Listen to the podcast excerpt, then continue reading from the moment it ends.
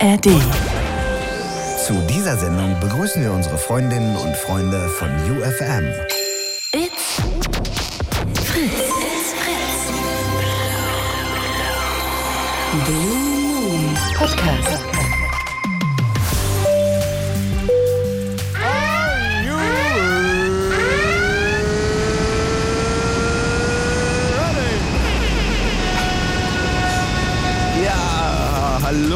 Leute, einen wunderschönen guten Abend. Ich freue mich sehr, dass ihr mit dabei seid. Herzlich willkommen zum Blue Moon hier auf Fritz und UFM. Beste Grüße ins Rhein-Main-Gebiet, nach Berlin-Brandenburg und wo auch immer ihr am Start seid. Mein Name ist Jan Katona und ich freue mich total, dass wir heute zwei Stunden quatschen. Und zwar über das Thema Multikulti. Ja, diese Sendung, die wird sehr international. Reisen, ein Migrationshintergrund oder der Freundeskreis. Wir alle werden natürlich von unterschiedlichen Kulturen, Perspektiven und Erfahrungen geprägt. Und ähm, da habe ich mich doch mal gefragt, welche Einflüsse haben denn diese Erfahrungen so auf euren Alltag? Ich möchte mit euch darüber sprechen. Wächst man anders auf, wenn man die ja, Eltern, Großeltern, die Verwandtschaft im Ausland hat, wenn man einen Migrationshintergrund hat? Welche Rolle spielt der Geburtsort der Vorfahren vielleicht auch? Oder hattet ihr auch schon mal Vor- und Nachteile wegen eures Aussehens, wegen eures Namens, wegen eures genetischen Ursprungs? Selbst zwischen den Bundesländern. Wir haben ja heute das Rhein-Main-Gebiet mit am Start, wir haben Berlin-Brandenburg mit am Start oder über die Fritz-App natürlich auch die ganze Welt. Aber da gibt's auch schon lokale Unterschiede und über die sollten wir heute mal sprechen. Wie gut, dass ihr mit am Start seid. 0331 70 97 110 ist die Nummer in diese Sendung. Heute wird's multikulti-mäßig. Wir sprechen über ganz viele verschiedene Facetten. Was geht bei euch so im Alltag? Ich möchte es wissen. 0331 70 97 110. Und wir starten auch schon mal direkt rein mit Miriam. Hallo. Hi, grüß dich. Ja, herzlich Ich hoffe, willkommen. dir gut. Ja, absolut. Ich freue mich total. Ich glaube, wir haben heute ganz viele unterschiedliche Themen zu besprechen. Und äh, deswegen frage ich mich, wie es dir so geht bei dem Thema Multikulturalität. Wie beschäftigt dich das Ja. denn so im Alltag? Ja, also total tatsächlich. Ähm, auch mich hat das total geprägt. Ähm, in der Jugend, aber auch tatsächlich heute noch.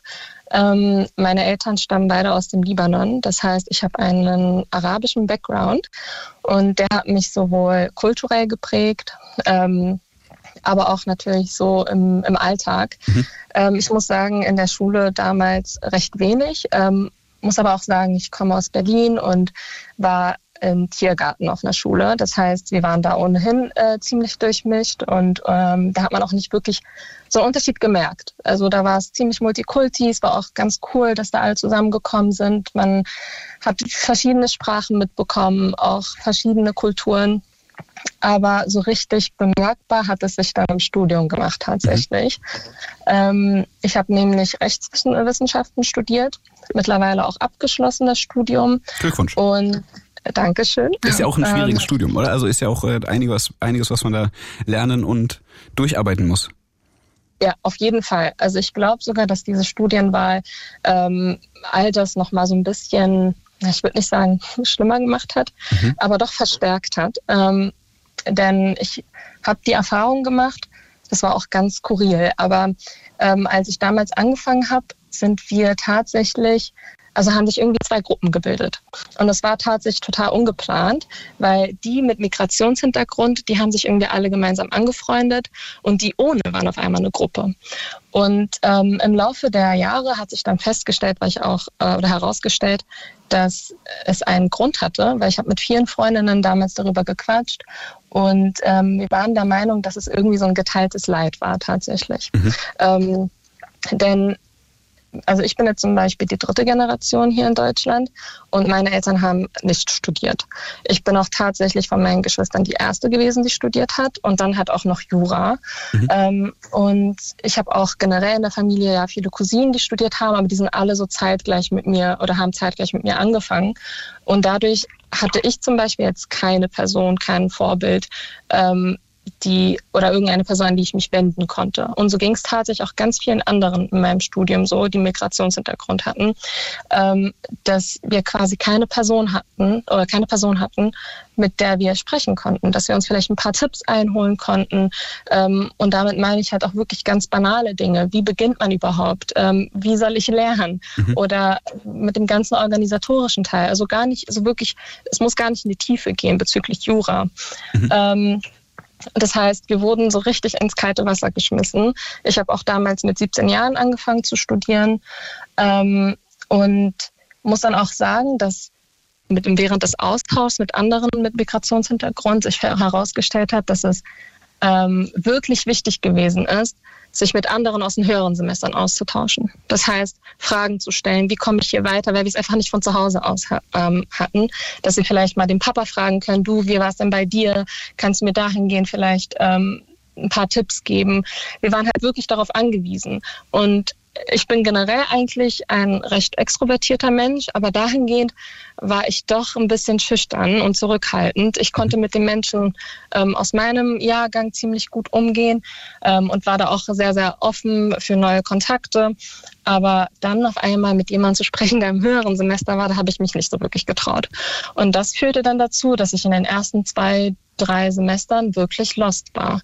Mhm. Ähm, das heißt, ich musste auch, ich habe auch viele Fehler gemacht bezüglich des Lernens ähm, oder Lernens oder ich musste auch ja immer wieder auch viel recherchieren und aus diesen Fehlern auch lernen. Und das sind auch ganz banale Dinge, sprich ähm, Bewerbungen schreiben. Das war ja nicht mehr dasselbe auch wie aus der Schule. Klar, da hat man das geschult bekommen, was nochmal was anderes, ähm, das auf juristischer Ebene zu machen. Mhm. Und ähm, genau, das führte dann halt dazu, dass man irgendwie sich da alleine gefühlt hat, tatsächlich. Und das hat sich dann auch ähm, halt natürlich so weitergezogen bis zum Staatsexamen. Man muss aber auch sagen, dass man dann seine Freunde hatte. Also ich, ich wollte gerade sagen, also wenn ich da kurz zwischendrin mal äh, nachfragen kann, weil bis zum Staatsexamen passiert ja schon einiges, sind ja schon einige Semester, die du dann hinter dich bringen musst. Hast du denn dann irgendwie doch so einen Anschluss gefunden, eine Gruppe, mit der du dich irgendwie durch das ganze Jura durch das Jura-Abenteuer durchtragen konntest oder war dann doch irgendwie der Support aus den höheren Semestern da? Wie hat sich das so entwickelt? Ähm, ja, also erstmal total. Ich muss sagen, auch mit meinen Freunden, Freunden aus den ersten Semestern konnte man das wirklich gut durchziehen, ähm, auch wenn wir irgendwie alle dieselben Struggles hatten tatsächlich. Aber auch im Laufe der Jahre konnte ich immer mehr Kontakte schließen. Ich war auch ehrlich gesagt darauf angewiesen. Ähm, dass ich da irgendwie auch Leute aus dem höheren Semester mal anspreche. Mhm. Hätte mir gewünscht, dass ich mich vielleicht früher schon getraut hätte, weil es wirklich wichtig gewesen ist damals. Ähm, ja, aber, aber waren die cool? Also wie, wie waren so? Ja. Wie, stell, wie kann man sich das vorstellen? Also jetzt haben ja nicht alle, die zuhören, auch studiert. Geht man dann mhm. einfach auf den Pausenhof oder irgendwie zwischen den Vorlesungen auf Leute zu? Gibt es dann WhatsApp-Gruppen? Ist es irgendwie per Facebook? Keine Ahnung. Also wie, wie kommt man da in Kontakt mit den Menschen? Ähm, tatsächlich bei uns in der Bibliothek. Wir haben nämlich einen eigenen Campus. Das heißt, wir haben eine Bibliothek nur für Jurastudenten. Mhm. Und da macht man ja zwischen Lerneinheiten noch oft Pausen. Das heißt, man ist dann oft auf dem Gang. Und da ergibt es sich mal, dass man einfach mal irgendwie mit einer Person quatscht oder mal in der Vorlesung natürlich auch. Ähm, wir haben auch Tutorien an mhm. sich. Das heißt, dass die Tutorien halten ja dann auch äh, Studenten, die schon im höheren Semester sind. Ähm, da kann man nochmal auf die zugehen im Laufe der Semester und auch nochmal nach Tipps fragen. Und so ergibt es sich tatsächlich. Oder wenn irgendwie eine Freundin von mir jemanden kennt aus dem höheren Semester und man gerade mit ihr ist und sie diese Person trifft, dann hat sich, das sich irgendwie ergeben, dass man doch mit der Person dann auch in Kontakt kam und sich mal ausgetauscht hat. Und so sind über die Jahre wirklich auch enge Freundschaften entstanden. Voll gut. Und mit denen habt ihr euch dann auch nach dem Studium noch, weil du hast gemeint bis zum Staatsexamen, das heißt, du bist da ja dann schon durch mit die Freundschaften sind dann weiter geblieben und wie ist es dann mit dem Support? Also ich stelle mir vor, wenn man das Studium so zusammen durchsteht, dann knüpft man ja diebe Connections. Wie sieht es denn dann danach aus? Weil vielleicht sind ja auch gut, jetzt in Berlin bleibt man meistens da, aber gehen vielleicht nochmal woanders hin. Wie tiefgreifend entwickeln sich dann so die Connections und Freundschaften? Ähm, also zum Teil sind die Kontakte auch weggefallen. Nicht alle sind ähm, geblieben. Viele sind ja auch irgendwann mal gegangen zum Beispiel. Aber ich habe zum Beispiel auch eine Freundin gehabt, die war im höheren Semester. Also ich glaube, ich war damals im vierten und sie war schon so kurz vom ersten Examen. Mhm. Ähm, und da hat sie mich total supportet und dadurch, also daraus ist auch eine mega, mega schöne Freundschaft entstanden. Sie ist mittlerweile Volljuristin, das heißt, sie hat auch das zweite Examen ähm, bestanden und durch. Und bis heute sind wir immer noch im Kontakt. Und ich muss auch sagen, obwohl ich im unteren Semester war, konnte ich ihr irgendwie auch eine Hilfe sein, weil ich ihr vielleicht nicht juristisch gesehen, das heißt fachlich weiterhelfen konnte, weil ich ja im unteren Semester war, aber dafür halt emotional für sie da war. Mhm. Und das war tatsächlich in unserem Studium ähm, irgendwo auch das A und O. Weil ich muss sagen, von den Eltern, also die haben schon probiert, das zu verstehen. Also generell Konstruktstudium und all das, das ist halt alles ziemlich neu für die. Mhm. Und meine Eltern haben versucht, das zu verstehen aber irgendwie hat das nicht so wirklich funktioniert. Wie hat sich das ähm, gezeigt? Also du hast ihnen irgendwie Skripte gezeigt oder hast ihnen erzählt, wie es in der Uni war oder wie kann man konkreter da irgendwie, stand, stand es im Wohnzimmer, hast einen Vortrag gehalten oder wie war dieser Austausch? Waren Sie eher interessierter? Wie war das ja. konkret so? Ich muss sogar lachen, weil tatsächlich war das im ersten Semester so, dass ich dann äh, meinen ersten Vortrag halten musste. Und dann habe ich mich vor meine Mama einfach aufgestellt und meinte, ich halte dir den jetzt einfach. Und es war auch total süß, mhm. weil sie ähm, zugehört hat, aber gefühlt nach fünf Minuten schon abgeschaltet hat, weil ich, man kann das auch niemandem zutrauen, sich da Jura zu geben tatsächlich. Was war denn das ähm, Thema des Vortrags? Ähm, das ging um Fehlurteile und das Wiederaufnahmeverfahren und solche Sachen. Mhm. Ähm, aber auch so sowas wie Strafrecht, äh, Strafrecht AT. Ähm, da habe ich ihr auch ein paar Streitigkeiten dargelegt und sie konnte, das war natürlich, Strafrecht war ja noch interessant, das, damit kann man noch was anfangen, aber sowas wie Zivilrecht, öffentliches Recht, das ist noch ein bisschen abstrakter mhm. ähm, und sie hat es versucht und zwar auch süß und lieb gemeint, aber selbst da habe ich natürlich gemerkt, das kann ich ihr nicht zumuten. Mhm. Ähm, aber muss auch sagen, teilweise damit, das war auch so ein bisschen schwierig. Jura ist halt auch so ein Studiengang, wo du wirklich darauf, oder du bist quasi davon abhängig, oder darauf angewiesen, jeden Tag fast in der Bibliothek zu sitzen. Mhm. Das heißt auch teilweise von morgens bis abends. Kommt drauf an, es ist auch ziemlich individuell. Es gibt auch Leute, die können zu Hause gut lernen, aber ich war immer ein Mensch, der in der Bibliothek lernen musste. Ähm, und das dann auch von morgens bis abends. Und dann kam mir auch noch irgendwie diese Hausarbeit Phasen hinzu. Das heißt, wir hatten ja gar keine richtigen Ferien, mhm. äh, weil wir halt da in sechs bis acht Wochen eine Hausarbeit schreiben mussten. Und ähm, weil halt meine Eltern das nicht kennen, die kannten halt die Schule und das hat auch Zeit in Anspruch genommen, aber nicht in dem Umfang, hieß es dann auch teilweise, es kann doch nicht sein, dass man so lange lernt und hast du denn keine Ferien? Und dann hieß es ja doch, ich habe Ferien, aber ich muss jetzt auch wieder eine Hausarbeit schreiben. Mhm. Ähm, und das war natürlich sehr, sehr schwer zu verstehen für die. Ähm, was hat das so emotional mit dir gemacht? Also wenn dieses, also ich, ich, ich höre da schon Support raus, aber irgendwo auch Unverständnis. Ist da irgendwo dann auch ein Gefühl von Wut oder ein, äh, hattest du da auch Phasen, in denen es dann genervt hat? Also irgendwie, weil mir direkt in den Kopf kam, als ich das erste Mal bei meinen Eltern Homeoffice gemacht habe, die haben sich total gefreut, dass ich irgendwie da war und mit dem Laptop im Wohnzimmer saß, aber die waren so laut, die haben gar nicht gecheckt, dass ich mich ja konzentrieren muss und in Calls bin und ja. wie auch immer. Und äh, das war voll nett gemeint, aber das Verständnis dafür musste erstmal aufgebaut werden, wie man jetzt da eine Interaktion zustande bekommt. Ähm, es hat mich sehr frustriert tatsächlich. Einfach weil das Jurastudium an sich schon sehr nervenaufreibend ist und man total an seine Grenzen kommt. Und wenn man dann irgendwie jedes Semester erstmal sich da hinstellen muss und sich rechtfertigen muss, dass es normal ist, so lange zu lernen und am Anfang hatte ich da auch wirklich Geduld und habe das irgendwie, es auch langsam angegangen, habe auch Verständnis aufgezeigt, meinte, okay, gut, ihr kennt das nicht, aber so ist das Jurastudium, meinetwegen kommt gerne mal in die Bibliothek vorbei, schaut euch das an. Mhm. Wir sind alles Jurastudenten, ich bin nicht die Einzige, die so viel lernt. Ähm, es muss einfach geschehen, ich muss so lange lernen, sonst bestehe ich die Klausuren nicht und ähm, meinte denen auch, ich würde auch gerne lieber irgendwie Freizeit haben, als mich da wirklich tagtäglich hinzusetzen. Mhm. Und ähm, wann ist dann wirklich, wann ich dann noch total wütend geworden bin, ähm, war dann vor allem die Zeit, so glaube ich, im fünften Semester dann, weil ich mir dachte, ey, es kann nicht sein, dass ich seit zwei Jahren hier eine Standpauke halte, mhm. ihr das nicht versteht. So, ich weiß, und es war, ich hatte auch das Gefühl, mit den Jahren wurde das wurde sogar noch mehr Unverständnis aufgezeigt. Ach, krass. Weil, ja, weil es dann irgendwann mal hieß, ja, aber hat es nicht irgendwann mal ein Ende? Kann doch nicht sein, dass du seit zwei Jahren so viel machst mhm. und es, da ist kein Ende in Sicht. Und das war mir ja bewusst, Jura ist generell so ein Studium, wo du dir denkst, ey, wann, wann hört das endlich auf? Mhm. Und ähm, du musst ohnehin psychisch ziemlich, ziemlich stark sein. Und ähm, genau, klar habe ich denen auch gesagt, hört doch einfach mal ein bisschen rum, fragt doch andere Leute, damit ihr es wenigstens auch aus einer anderen Sicht mal mitbekommt, wie das Studien so abläuft.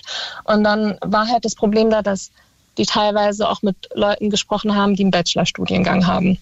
Was natürlich auch total ähm, zeitaufwendig ist und bestimmt auch ganz viele Nerven kostet. Mhm. Aber es ist einfach nun mal so, dass Jura vielleicht sogar ein Stückchen zeitintensiver ist. Mhm. Und dann hieß es wiederum, ja, andere Menschen kriegen es aber hin, die, die was anderes studieren, irgendwie nur so zwei Wochen vor dem Klausurentermin zu lernen. Ja. Oder einen Monat. Aber du fängst ja, und zwar halt ja wirklich so, ich bin teilweise vor Semesterbeginn, zwei Wochen davor schon in die Bibliothek gegangen, um mich vorzubereiten, damit ich mit dem Stoff, wenn er dann beginnt, nicht hinterherhänge, mhm. weil Jura einfach einen extrem überlastet. Und man, es gehört einfach dazu, dass man hinterherhängt. Ja, so. crazy, crazy. Also wirklich, äh, ich habe tatsächlich nur so einen, so einen Billo-Bachelor auch gemacht, bei dem man so drei Tage vor einer Prüfung anfangen konnte. Also äh, ein sehr guter Freund von mir äh, gönnt sich auch Jura. Also ich verstehe total, was du da meinst. Und ich glaube, diese Intensität, die begreift man auch nur zu einem gewissen Grad, wenn man es durchlebt hat. Ich, ich finde auch diesen mhm. Vergleich äh, ganz spannend, den du mit reingebracht hast. So, guck mal die anderen Kinder. Äh, wie hast ja. du wahrgenommen, dass, guck mal, die anderen Kinder kriegen sowas hin auch im positiven Sinn. Ich hatte früher häufig das Gefühl, man schaut häufig auf die anderen Kinder, wenn die was besser machen, aber wenn man, wenn die was schlechter machen, dann wird es ignoriert. Mhm. Ähm, ja, also klar hat es mich natürlich auch motiviert zu sehen, dass meine, ähm, dass meine Freunde oder auch ähm, ja, andere aus dem Studium sich da ransetzen und wirklich tagtäglich so lernen. Ich glaube, das hat mir auch den Ansporn gegeben, einfach dran zu bleiben, tatsächlich, weil wie schon gesagt, wir haben eine Bibliothek nur mit Jurastudenten ähm, und du siehst es jeden Tag aufs Neue, dass sich da hunderte von Menschen geführt hinsetzen und von morgens bis abends durchziehen. Mhm. So, und das ähm, beeinflusst dich natürlich. Und ja. ich glaube auch, das motiviert dich auch, ja, dass du deinen Weg weiter weitergehst und genauso leistungsstark bist. Mega cool. Für alle, die jetzt erst zugeschaltet haben, sortiere ich es einmal kurz ein. Ihr hört den Blue Moon hier auf UFM und bei Fritz und wir sprechen über das Thema kulturelle Einflüsse, Multikulti im weitesten Sinne, Migrationshintergrund oder sonstige Reisen, internationale Erfahrungen. Welchen Einfluss haben diese ganzen Kulturen auf euren Alltag? Sowohl indem ihr aufgewachsen seid, aber auch indem wir heute so euer Leben gestaltet. Miriam hat uns gerade mitgenommen. Sie hat äh, Jura studiert und auch abgeschlossen und musste da so ein bisschen den Struggle mit den Eltern, auch mit dem Verständnis äh, hinter sich bringen. Und ich würde gern abschließend von dir wissen, im, im Hinblick auf dieses Struggeln, wie war denn zum Schluss der Aspekt von vielleicht auch Stolz sein und dann Verständnis und dann so eine Erleichterung, als es dann irgendwie durch war? Hat das stattgefunden? Gab es da irgendwie so einen Abschluss? Ja, total.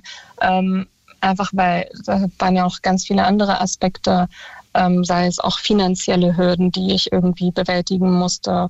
Ähm, und auch viele kulturelle Aspekte, die da mit reingespielt haben, die mich teilweise wirklich an meine Grenzen gebracht haben während des Studiums, einfach weil es noch parallel gelaufen ist zu dem eigenen Stress, äh, also zum Stress des Studiums an sich. Kannst du irgendein Beispiel ähm, nennen, so, was, das so, was so ein Stressfaktor war vielleicht? Ähm, jetzt aus also jetzt aus dem Studium oder privat, also kulturell und ja, so Sachen? Eher so kulturell, also je nachdem, wie weit du uns da mitnehmen möchtest natürlich, aber ähm, um es greifbarer zu machen. Ja, also ich habe also zum Beispiel auch dieses, dieser, dieser Zeitpunkt, zum Beispiel, also der Aspekt der Zeit. Mhm. Ähm, dadurch, dass ich ja auch so spät noch in der Bibliothek war und ich das Gefühl hatte, die wollten vor allem, da ich ein Mädchen bin, besonders mich schützen, war das dann auch so, nee, wieso bist du aber so spät noch draußen? Ähm, weil es ja nicht nur so eine Seltenheit war, sondern teilweise tagtäglich vorkam, vor allem zur Klausurenphase. Ähm, und das waren dann so Punkte, wo ich wirklich keinen Nerv hatte, mich zu rechtfertigen. Vor allem, weil ich ja, wie schon gesagt, jung angefangen habe zu studieren. Mhm. Ähm, und da war das Interesse meiner Eltern noch größer natürlich.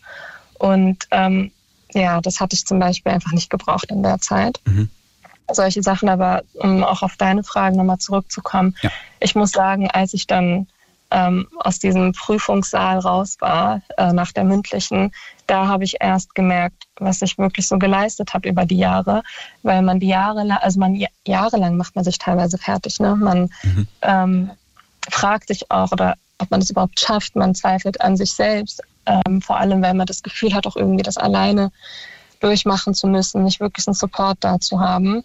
Ähm, und wenn man dann da durch ist, ja, das ist einfach ein, ein Booster fürs Selbstbewusstsein, wenn man sich dann denkt, okay, krass, andere haben es vielleicht viel, viel leichter gehabt und dennoch hast du genau dasselbe geleistet wie die und es auch geschafft und durchgezogen.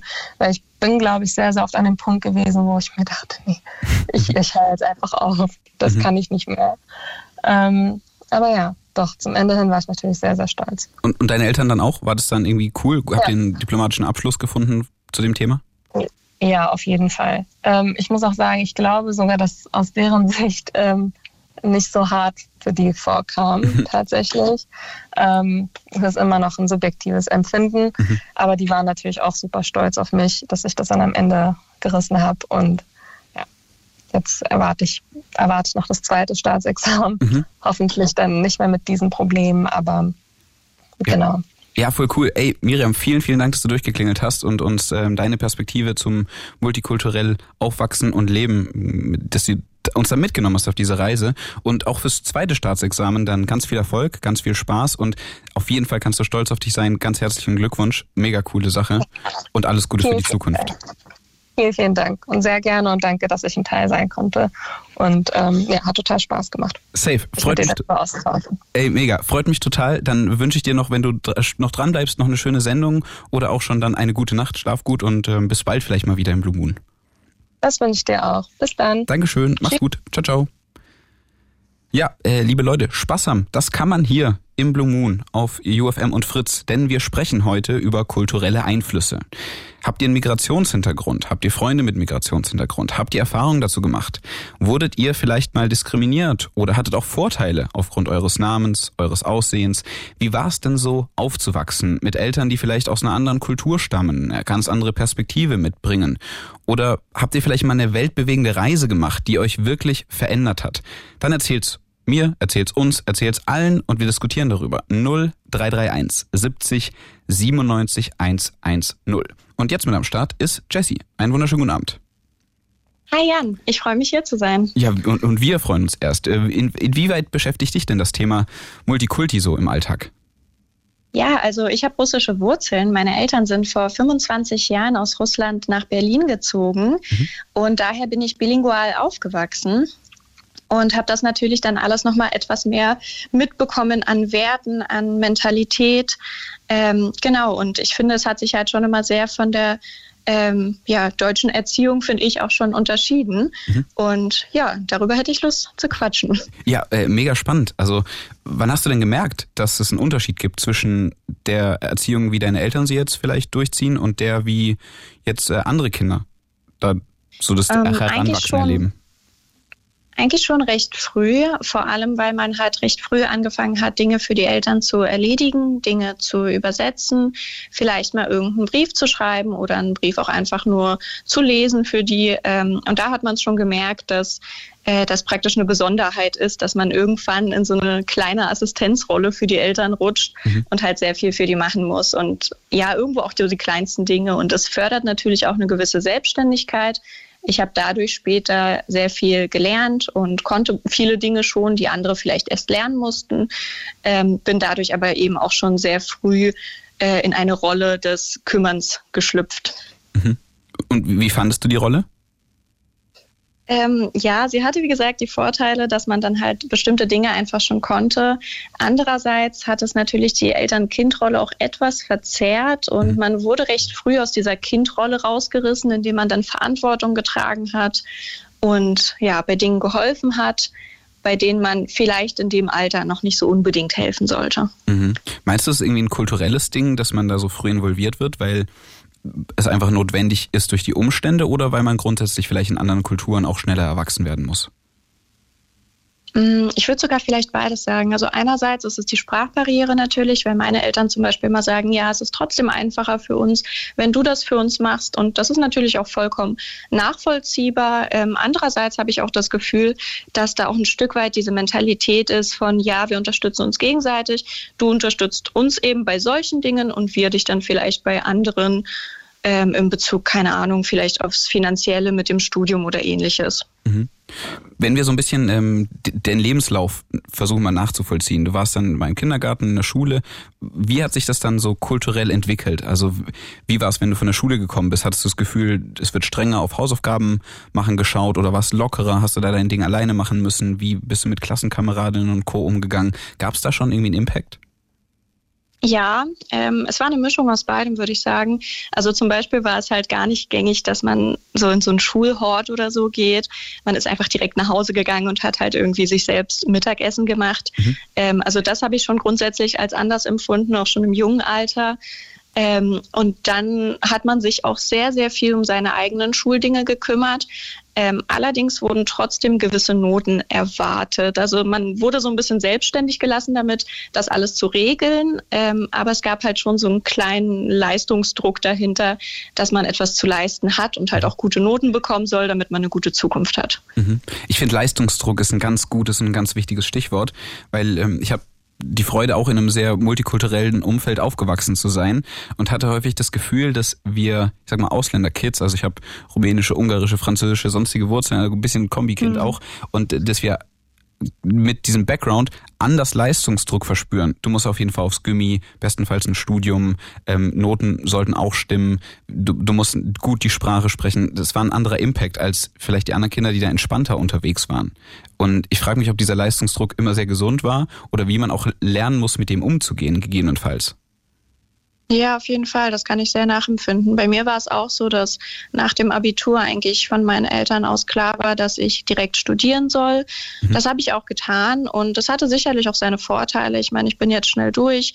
Ähm, andererseits hatte ich den Eindruck, dass man da jetzt nicht so wahnsinnig viele Freiräume hatte und da einem schon vorgelebt wurde, welche Zukunft man anzustreben hat und dass diese eben besser sein soll, als die Eltern sie damals hatten und dass sie ja auch versucht haben, einem eine bessere Zukunft zu geben, indem sie hergekommen sind. Mhm. Und das will man dann irgendwie auch nicht verschwinden. Wie ist denn da so die Connection zu, es gibt halt einen Ursprung genetisch in einem anderen Land. Hast du dich damit auseinandergesetzt? Haben deine Eltern dir was erzählt von damals oder hattest du da überhaupt einen Point of Contact mit? Ja, auf jeden Fall. Also meine Eltern haben mir damals erzählt, wie das so war ähm, in Russland, als sie da weg sind. Und ich habe auch immer noch Familie da. Und das waren schon echt äh, sehr belastende Umstände damals. Die Arbeitslöhne wurden zum Beispiel nicht ausgezahlt und solche Dinge. Und man hatte jetzt auch nur begrenzt Lebensmittel. Und ja, meine Eltern wollten halt das Bessere für mich und meine Geschwister erreichen, indem sie dann halt nach Deutschland gekommen sind. Mhm. Jetzt äh, switchen wir mal zurück in die Gegenwart. Also dann hast du die Schule hinter dich gebracht Du hast gemeint, es gab äh, so eine leichte Orientierung, also in Berufe, die etwas cooler sind oder besser wären vielleicht. Äh, was war das denn so? Also was wurden dir denn so an Optionen präsentiert oder vorgeschlagen?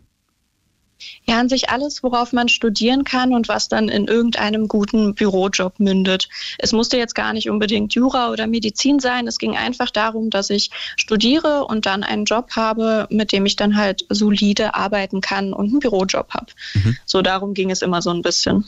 Mhm. Und, und hast, bist du da gelandet, irgendwo in so einem soliden Job? Also. Ja, bin ich. Ähm, ja, genau. Ich habe Jura studiert. Ah, okay. Auch, ah, cool. Ähm, Wir hatten vorhin auch schon jemanden mit Jura am Start, ja. Mhm. Ach so, ja, äh, genau. Und ähm, ja, bin in einem Bürojob gelandet mhm. und ja. Aber bist du ich da kann zufrieden? mir auch vorstellen. Ist cool? Ja, ist cool, auf jeden Fall. Ähm, vielleicht wäre es halt auch ganz cool gewesen, nach dem Abitur so ein bisschen mehr Freiraum zu haben und mal zu gucken, was noch so passieren könnte. Mhm. Jetzt würde ich nochmal, wir waren schon ein bisschen in der Vergangenheit, in der Gegenwart, in der Zukunft. Ich würde äh, so ein bisschen abschließend, äh, weil wir haben noch ein, zwei Leute in den Leitungen, die dann auch mal erzählen sollen, einen kleinen Blick in die Zukunft werfen wollen, wenn du auch Lust hast. Also ja. im, im Hinblick, ich weiß jetzt nicht, wie du Familienplanung und Co. ist immer so ein bisschen crispy, ob du Bock hast, darüber zu reden oder nicht. Ich finde es so voll spannend, was die nächste Generation dann macht. Also was passiert mit dem Cultural Background? Nimmt man den dann mit? Gibt man den dann weiter? Hast du Bock, über die Perspektive ein bisschen zu quatschen oder sagst du, nee, lass mich mal in Ruhe mit Familienplanung, bin noch viel zu jung für den ganzen Spaß? Nee, klar, können wir gerne machen. Okay, dann gucken wir doch mal in die Zukunft. Inwiefern beschäftigst du dich damit, wie du deinen kulturellen Ursprung weitergeben möchtest, weiter thematisieren willst, ob du den überhaupt thematisieren möchtest? Hast du da irgendwie schon Gedanken zu gemacht? Habe ich tatsächlich. Ähm, mir wäre es tatsächlich wichtig, dass meine Kinder Russisch lernen, weil ich einfach noch Verwandtschaft in Russland habe und es mir irgendwie wichtig ist, dass sie mit denen kommunizieren können, vielleicht auch irgendwann mal hinfahren und sie kennenlernen möchten. Ähm, das wäre mir halt recht wichtig. Allerdings, das mit dem Leistungsdruck würde ich vielleicht ein Stück weit rausnehmen. Ich finde es schon wichtig, dem Kind Ziele zu geben, auch fürs Leben und die mitzugeben, aber ähm, es sollte trotzdem seine Entscheidung sein. Mhm. Und das würde ich einfach wahrscheinlich anders machen. Und mit der Sprache, du hast gesagt, du bist bilingual aufgewachsen, die würdest du dann wahrscheinlich auch mitgeben. Wenn jetzt ähm, die Person an deiner Seite, die dann Family und Co. mitmacht, also wenn deine Person ist, äh, dann ja, ja. und die dann nicht die Sprache spricht, ist das irgendwie ein Struggle Point oder sagst du, muss, muss die Person dann mittragen, musst du durch? Ja, also bei mir ist das tatsächlich so. Äh, mhm. Mein Freund spricht nur Deutsch, also kein Russisch. Mhm. Ähm, und wir hatten da auch schon mal drüber geredet und er meinte auch, es wäre für ihn in Ordnung, wenn das so wäre, weil es ja trotzdem auch ein Vorteil ist, bilingual aufzuwachsen und es ja trotzdem ganz schön ist, wenn das Kind dann mit meiner Familie in Russland trotzdem noch connecten kann. Mhm. Und ja, dann wäre es halt so, dass das Kind mit mir zum Beispiel auch auf Russisch sprechen könnte, mit ihm halt dann aber nur auf Deutsch. Mhm. Und wenn Papa dann wieder was nicht erlaubt hat, dann kann man ja mit Mama nochmal da, sich darüber austauschen. dann kann man nochmal auf Russisch nachfragen. Ja, voll cool. Ja, ey, mega spannend. Ich hätte äh, noch eine kleine abschließende Frage. Wir haben jetzt eine kleine Zeitreise gemacht, ähm, so in die Gegenwart nochmal schauend. Welche kulturellen Vorteile siehst du denn durch deine, durch den Impact andere Family, anderer Background. Was nimmst du so an positiven Elementen für den Alltag mit? Ja, auf jeden Fall die Werte, die mir vermittelt wurden. Ähm, es ist eine sehr starke und positive Mentalität. Die Leute sind sehr gastfreundlich, sie sind sehr hilfsbereit und das habe ich auf jeden Fall mitgenommen und ja, das ist auf jeden Fall ein sehr großer positiver Aspekt und vielleicht auch, dass man gelernt hat, im frühen Alter halt einfach schon ähm, Dinge gut regeln zu können. Und das habe ich definitiv auch ins Erwachsenenleben und ins Studium mitgenommen. Voll cool. Ja, ey, dann Jesse, vielen, vielen Dank fürs Durchklingeln. Dir auch weiterhin ganz viel Erfolg im Leben und eine gute Zeit und äh, beste Grüße auch an die Family irgendwie ja, und den kulturellen Background. Dankeschön, danke für das Gespräch. Dankeschön. Mach's gut, bis bald. Tschüss. Tschüssi. Liebe Leute, ihr seid im Blue Moon bei Fritz und UFM. 0331 70 97 110 ist die Nummer in dieser Sendung. Wir sprechen über multikulturelle Erlebnisse, den Impact von anderen Kulturen auf euer Leben. 0331 70 97 110. Und jetzt mit am Start ist Amo. Spreche ich es richtig aus? Yes. Yes. Alles klar. Was geht? Wie, wie, wo bist du unterwegs? Wo erreichen wir dich gerade? Und wie bist du mit dem Thema kulturelle Erfahrungen so im Alltag unterwegs? Hi.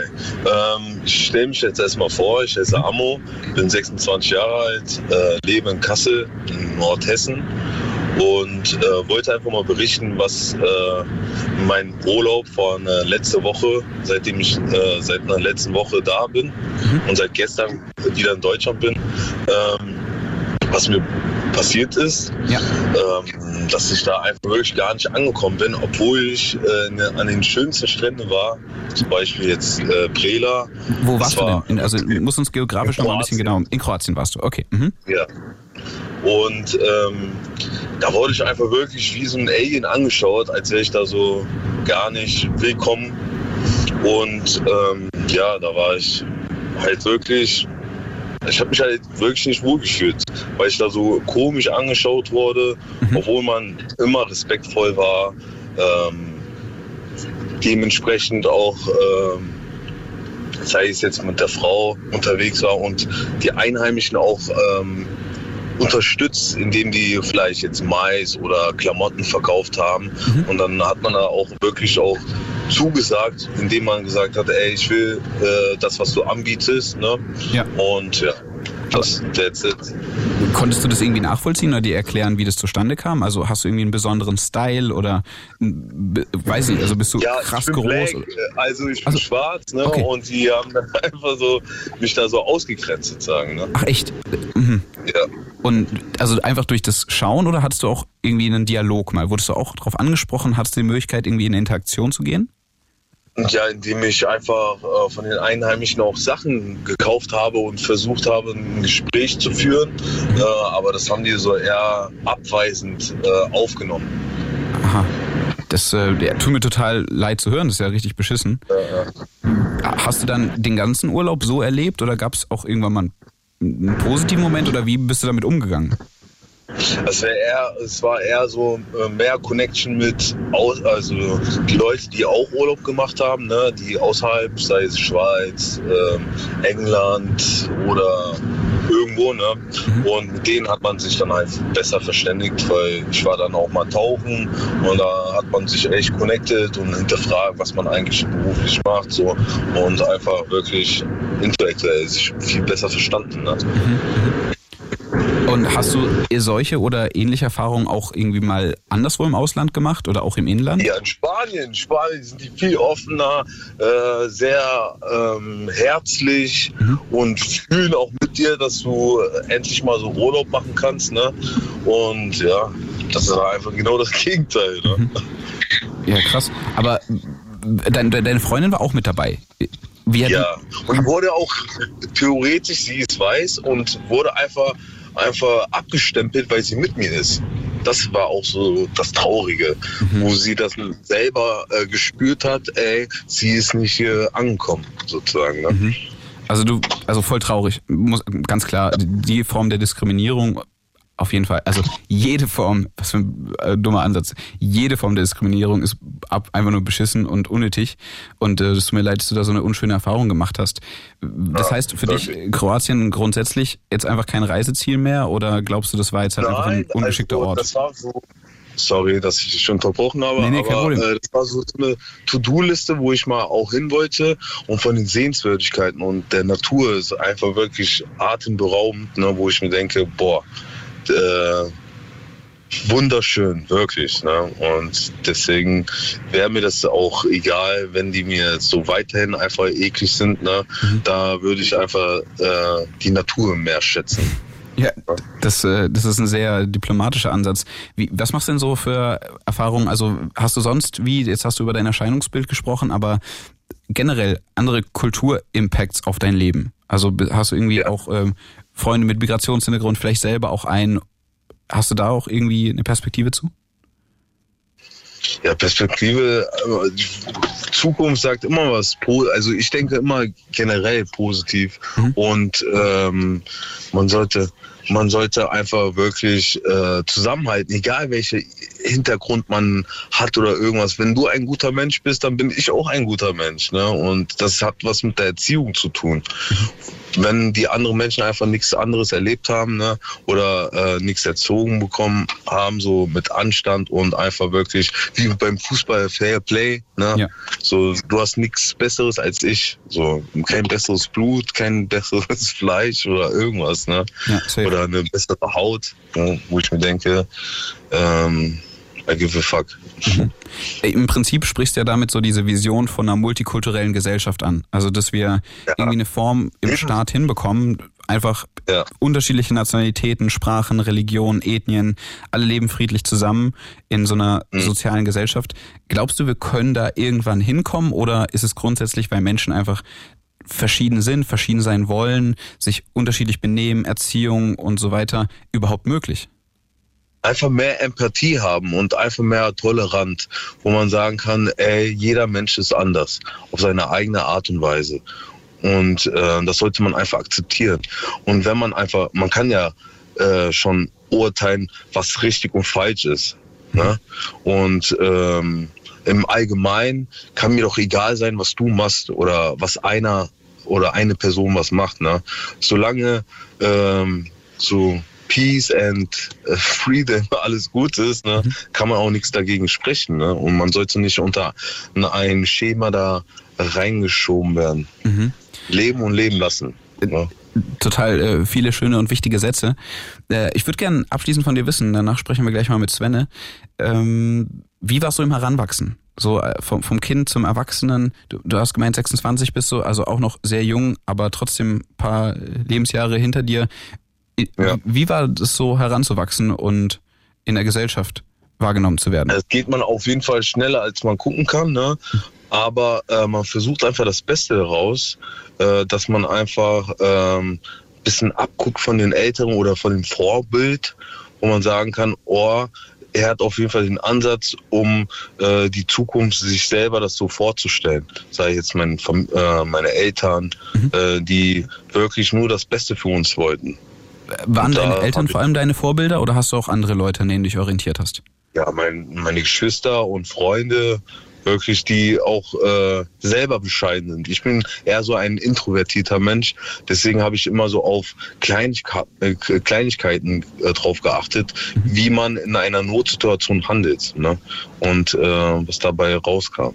Hast du dich, sagen, ne? hast du dich schon mal oder öfters oder irgendwann in so Notfallsituationen wiedergefunden, in denen du dann gut vorbereitet reagieren konntest oder war alles viel mehr in deinem Kopf als dann schlussendlich in der, der Realität? Hauptsache, man ist selbstreflektierend. Mhm. Ne? Mhm. So, das denke ich mir halt. Dass man weiß, was man gemacht hat und äh, immer das Beste daraus macht. Mhm. Und dieses only positive Vibes. So, ne? Das ist einfach das Hauptsächliche. Super. Ja, dann nehmen wir das doch mit.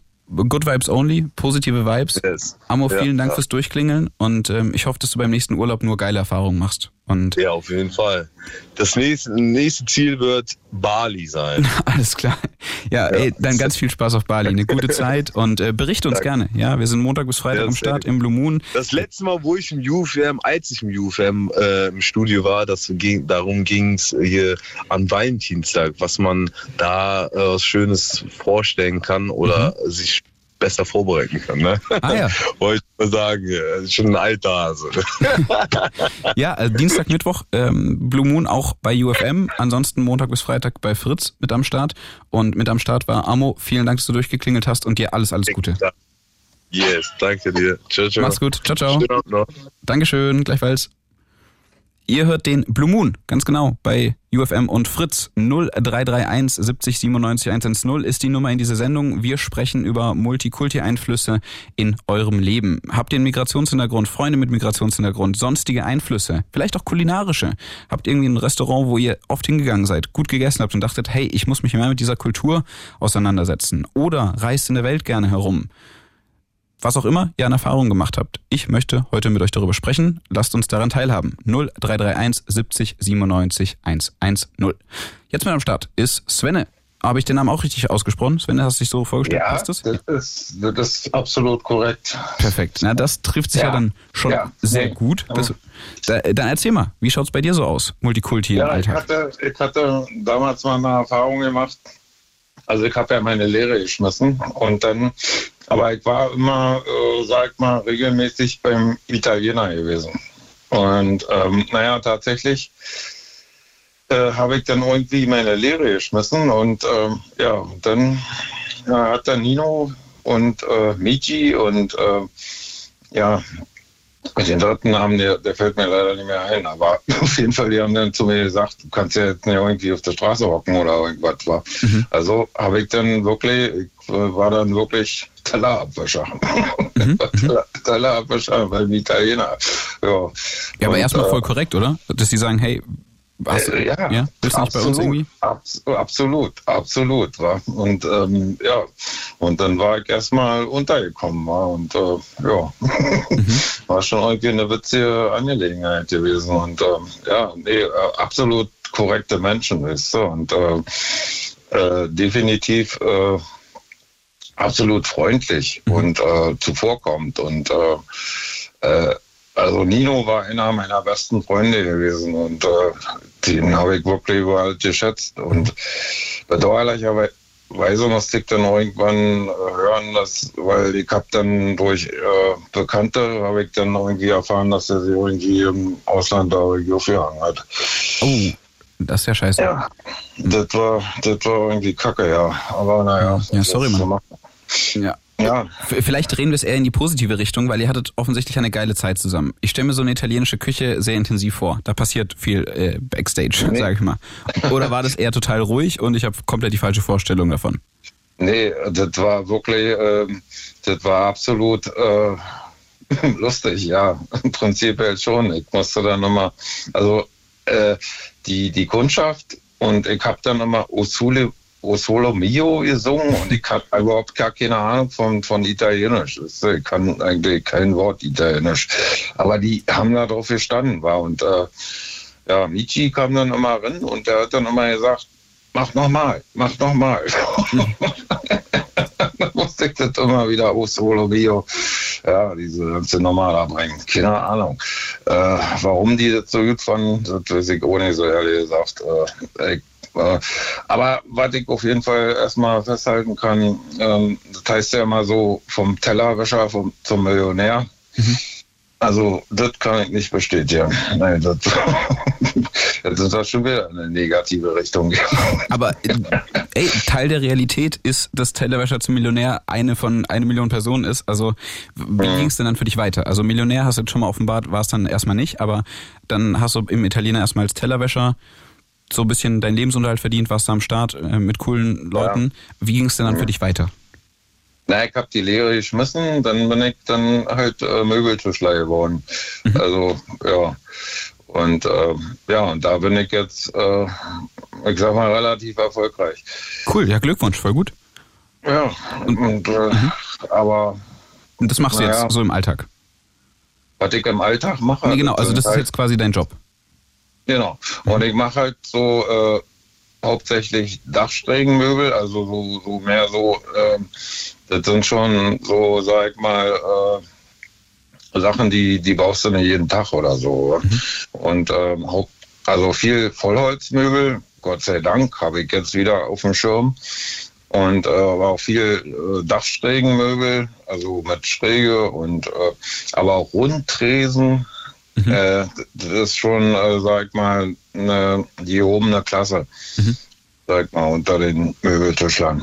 Ja. Was mich ein bisschen interessieren würde, ist denn die italienische Kultur noch Teil deines Alltags? Also hat dich die Zeit damals so geprägt, dass du weiterhin im Kontakt mit Leuten geblieben bist oder generell irgendwie mit der Kultur oder war das einfach ein Lebensabschnitt? Nietzsche ist irgendwann, äh, ja, der ist irgendwann weg. Wie gesagt, Nino hat sie aufgehangen und ähm, ja, bedauerlicherweise möchte ich mal sagen, aber ich habe äh, jetzt bin ich mehr so griechisch orientiert. Okay. Mhm. die finde ich auch äußerst cool und ich habe da auch meinen Geburtstag gefeiert und mhm. die sind echt auch cool drauf, weißt du? Das ist äh, absolut. Aber da sind wir ja total bei dem positiven Aspekt. Also dann lass uns doch mal hier ja. Äh, zum Abschluss nochmal ein paar positive Faktoren, die du durch deine italienische Zeit, nenne ich es mal, durch deine griechische Zeit, was hast du so mitgenommen da an Impact?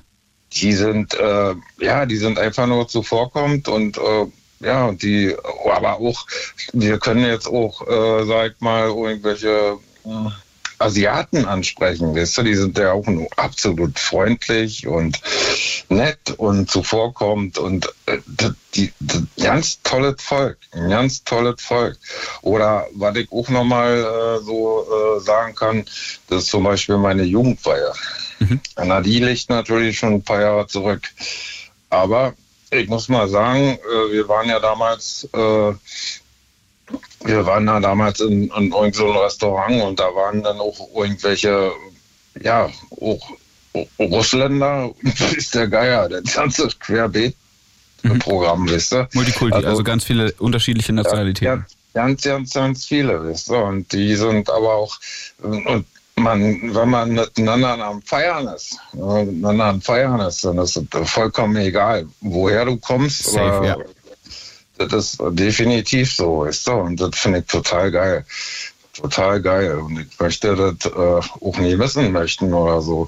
Weißt du, ich kann auch ja keine so eine Rassisten da irgendwie verstehen, die da irgendwie, naja, wisst ihr, was ich meine. Ja, ja, total. Aber das, das äh, ja, nee, ich möchte das nicht missen möchten. Und das habe ich bei der, meiner Tochter, die ja nur hoch 18 ist, weißt du, und der, äh, naja, die ist sowieso Multikulti und die möchte gerne, naja, sie möchte gerne lesbisch werden, weißt du. Mhm. Darf ich das jetzt so sagen? Guck mal, die hört das, nee, die hört das nicht mit. Aber ja, warum dann auch nicht? Weißt du, warum dann also auch nicht? möchte werden, oder wie? Na, sie wisst, ich weiß nicht, ob sie genauso schon so ist oder. Naja, sie ist halt 18 und hat mhm. gerade ihre ersten Erfahrungen gesammelt. Ich weiß nicht, ob sie das äh, ja, schon so direkt beschlossen hat, aber sie hat es mir auf jeden Fall. Ja, aber muss sie auch nicht, oder? Also ich glaube, ist doch erstmal, so mit 18 ja. kann man sich erstmal umschauen und dann ja. hat sie ja auf jeden Fall noch einige Jahre vor sich, sich dann zu entscheiden, wenn man sich überhaupt entscheiden muss. So ist auch am Ende egal, oder? Ja, generell hat es mir schon mal so präsentiert. Mhm. Weißt du? Und ah, okay. Jetzt, ja, und ich muss jetzt, äh, ja, ich muss überhaupt ja nicht erstmal in erster Linie. Und da war ich es voll, voll okay. Wenn mhm. sie das so für sich machen möchte, dann bitteschön. Ja. Aber was ich auf jeden Fall äh, festhalten möchte, ja, und das äh, wollte ich mit diesem Ruf nur so sagen, ja, Italiener, Franzosen, keine Ahnung, altgeile Leute, wisst ihr? Mhm. Wir müssen uns einfach nur miteinander verstehen und das ist einfach nur, ich finde es einfach nur genial. Ja. Nice. Ja, Sven, ey, vielen Dank. Da haben wir doch ähm, sehr positiv das Ganze hier thematisiert und viele positive Aspekte hervorgehoben.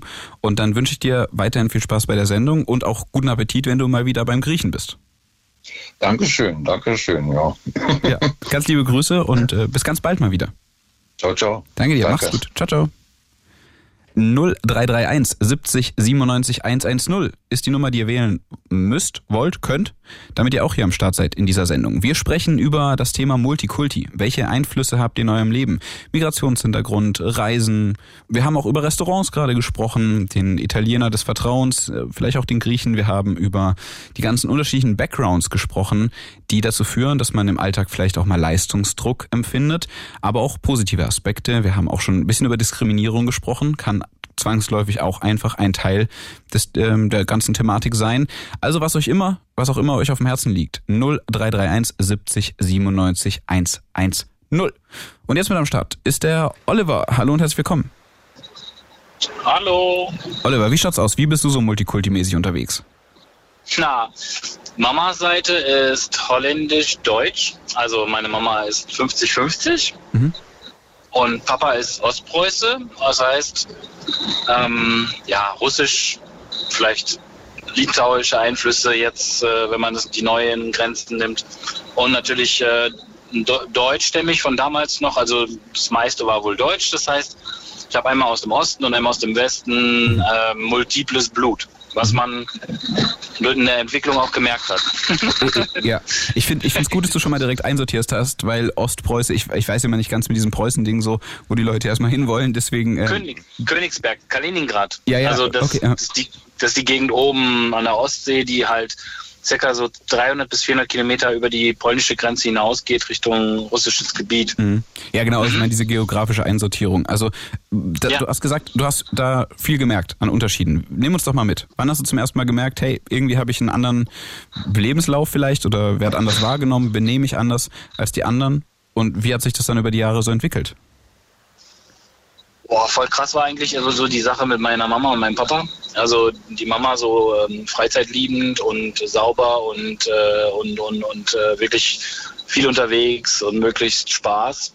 Und mein Papa so möglichst viel mit Erklärungen bei ähm, Autoreparaturen, Renovierungen. Bereits ab vierten, fünften Lebensjahr hat er mich da voll integriert. Äh, die Bremsen beim Auto, da durfte ich zuschauen, alles erklärt worden, von A bis Z.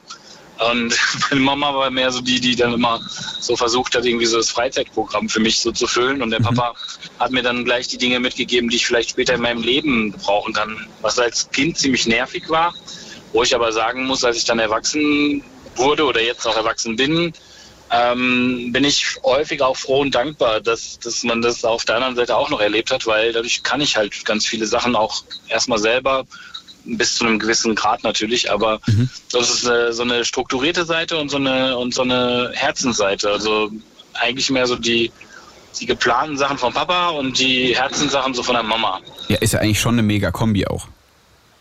Ist schon viel, aber war auch irgendwie schön. Also ich habe ja, ja, dadurch halt mhm. beide, ja, beide Seiten gelernt.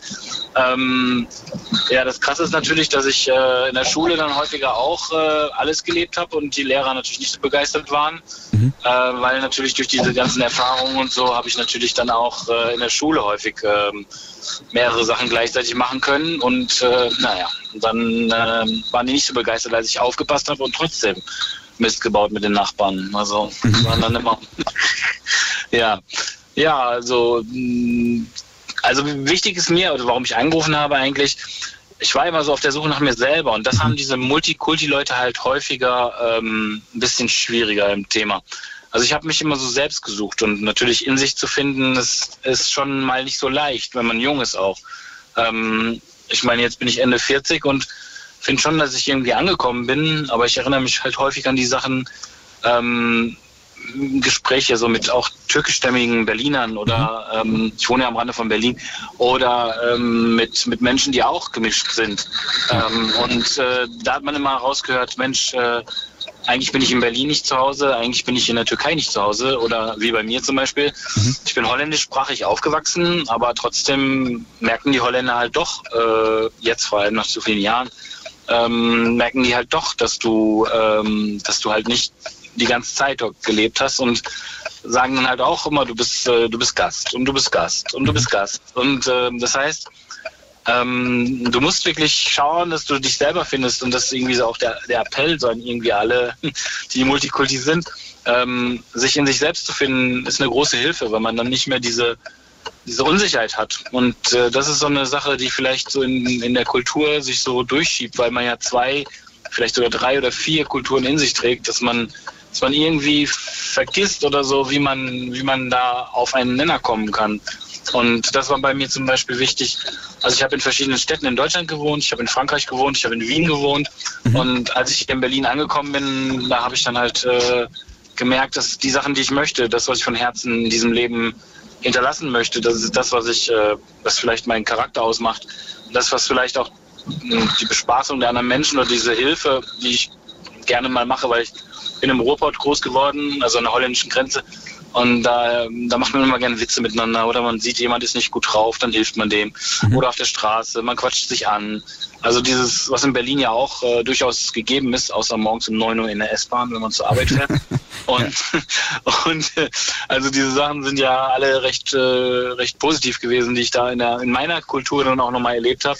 Ja. Ähm, und ähm, ja, das war mein, mein Anliegen heute. Also wenn du da gerne noch Fragen stellen möchtest. Total. Äh, also ich, ich, wollte dich nicht ja. unterbrechen, weil du so schön erzählt hast, aber wann kam denn der Punkt, an dem du identifiziert hast, wer du wirklich bist? Weil du hast ja gerade erzählt, zwangsläufig hat dich viel beschäftigt, du hast unterschiedliche kulturelle Backgrounds und du musstest erstmal zu dir selbst finden. Du warst in einem einen Land mhm. zu Gast, wusstest aber in dem anderen bist du auch nicht 100% am Start, weil es gibt ja nochmal einen anderen Background. Wann hast du gemerkt, okay, das bin ich oder wer bin ich überhaupt? Wie, wie bist du da final zu einem Ergebnis gekommen? Also natürlich war immer ein Thema. Viele Leute haben dich immer versucht, so mit Religion irgendwie so zu überzeugen, egal in welcher Richtung. Also ich habe ähm, buddhistische Menschen getroffen, ich habe äh, muslimische Menschen getroffen, natürlich in diesem Land. Ich habe äh, daoistische Menschen getroffen, ich habe äh, Hippies getroffen, die verschiedene Glaubensrichtungen haben.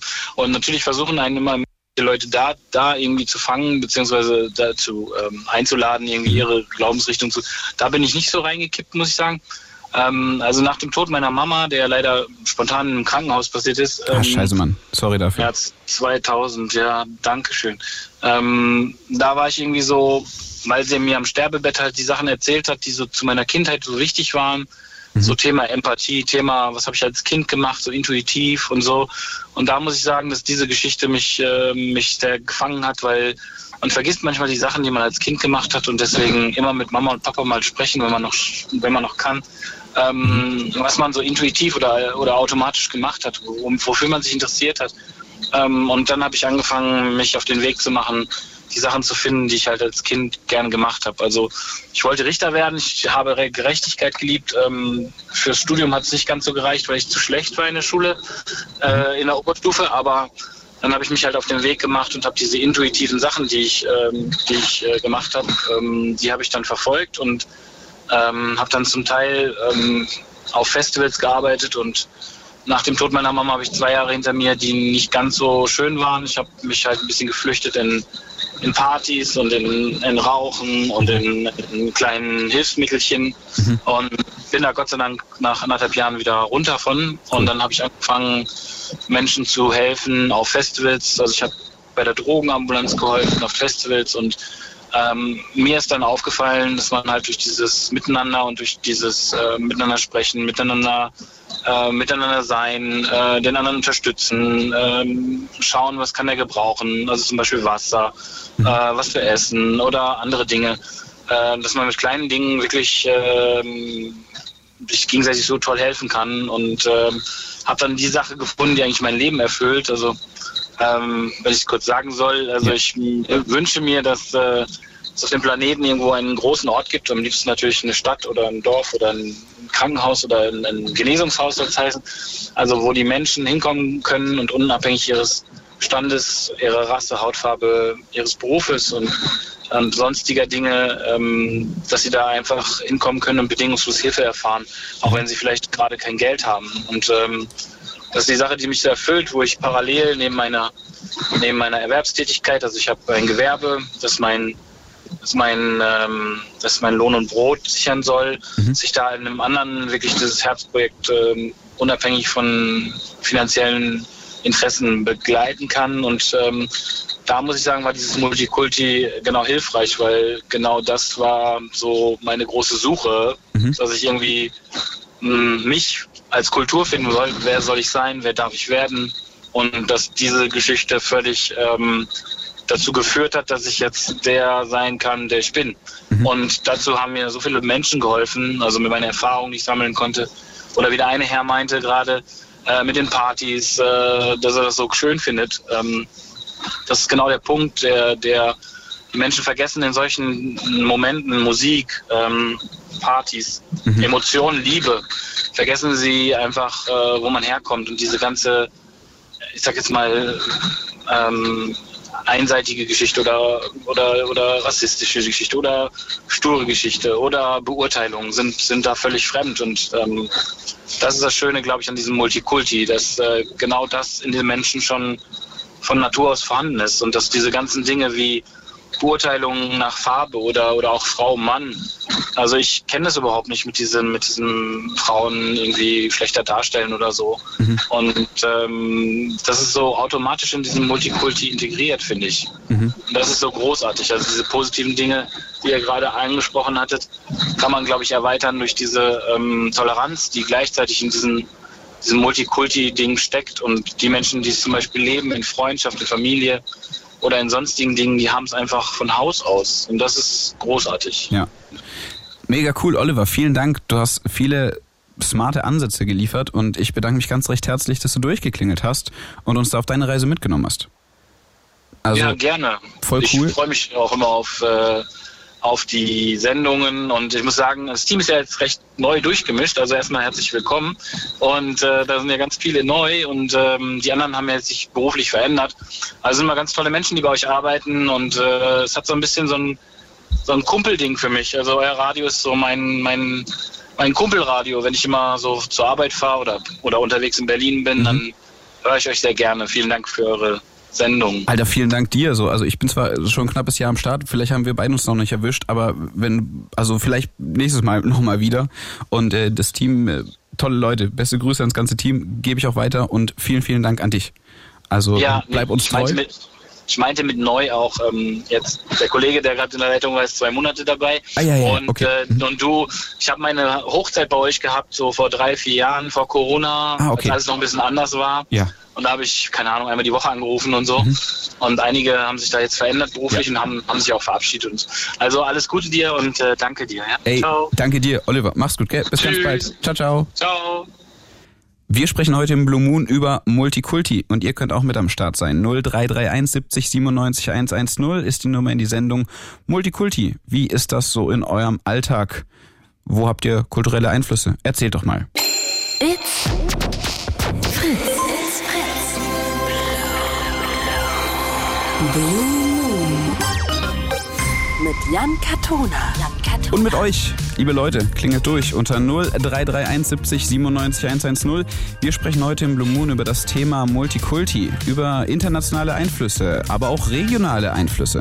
Wir haben, waren schon ein bisschen so in anderen Ländern unterwegs, wo wir noch nicht so ganz unterwegs waren, war auch der Kontrast vielleicht innerhalb von Deutschland. Unterschiedliche Bundesländer, unterschiedliche Kulturen, unterschiedlicher Vibe, da sind es ja schon doch nochmal unterschiedliche Sprachgeschichten auch, ja, was Leute in Hessen nicht schickt, das interessiert oder das schiebt ganz anders in Berlin. Manche sagen Moin im Norden dieses Landes. Es gibt äh, sprachliche Unterschiede, es gibt aber auch ganz entscheidende Feelings, technische Geschichten, so Stadt, Land.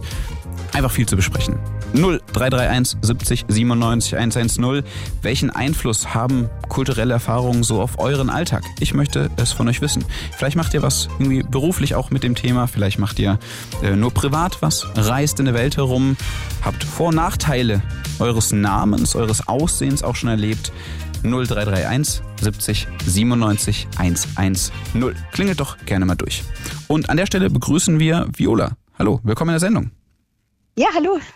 Na, wie geht's dir so? Alles, alles fresh soweit? Ja, alles soweit fresh und ich hoffe selber auch. Ja, auf jeden Fall. Ich freue mich total. Wir quatschen ja schon seit einer knappen Stunde, haben ganz viele unterschiedliche Facetten auch schon dieses Themas beleuchtet. Und da würde mich sehr interessieren, wie denn multikulturelle Aspekte so ein Teil deines Lebens sind ja, irgendwie zieht sich das durch mein ganzes Leben im wahrsten Sinne, weil mhm. ich selber halt halb deutsch, halb philippinisch bin. Also ich bin selber in einer sehr multikulturellen Familie groß geworden, ähm, habe halt auch Verwandte äh, auf den Philippinen natürlich, aber auch in den USA, weil ähm, ein Teil der Familie ist dann in die USA ausgewandert, mhm. hat sich dort verliebt sozusagen und äh, Kanada habe ich auch noch Verwandte. Dann sind welche nach Thailand ausgewandert, nach Australien. Wen haben wir noch? Und ähm, teilweise arbeiten auch einige bei den Arabischen Emiraten. Also mhm. wir sind ganz, ganz ganz gut durchmischt. Also immer ein Urlaubsziel quasi zum Greifen bereit, um mal Hallo zu sagen oder vermeidest du es? Also machst du Urlaub da, wo die Family ist oder variiert es? Ja, das variiert natürlich. Also ich muss so ein bisschen meine Liebe in Anführungsstrichen aufteilen, weil man natürlich immer über einen Kontinent fliegen muss, also über den Ozean. Und ähm, das ist schon immer sehr weit. Also ich habe einige wenige Verwandte auch in Berlin, aber der Rest ist wirklich, also nicht mal in Europa, sondern halt weit weg. Mhm. Ähm, aber durch die sozialen Medien, äh, was man heutzutage so alles hat, kann man da auch anderweitig in Kontakt bleiben. Das war halt vor Jahren natürlich ein bisschen anders, schwieriger. Aber ähm, es ist einfach ganz schön. Also ich fühle mich manchen Verwandten von mir sehr, sehr eng verbunden auch, auch wenn man jetzt über so viele Tausende von Kilometern entfernt ist. Und teilweise habe ich den Eindruck, manchmal auch enger als äh, jemand, der dann halt gleich äh, im gleichen Land oder in der gleichen Stadt wohnt. Also das mhm. finde ich dann auch ganz interessant, dass das ja nicht äh, für mich jedenfalls eine geografische Sache ist, sozusagen. Mhm. Das heißt, viel Verwandtschaft, viel Family in der ganzen Welt. Warst du auch da schon überall? Oder und wann, wann ging es los? Was hast du ja schon so alles angeschaut?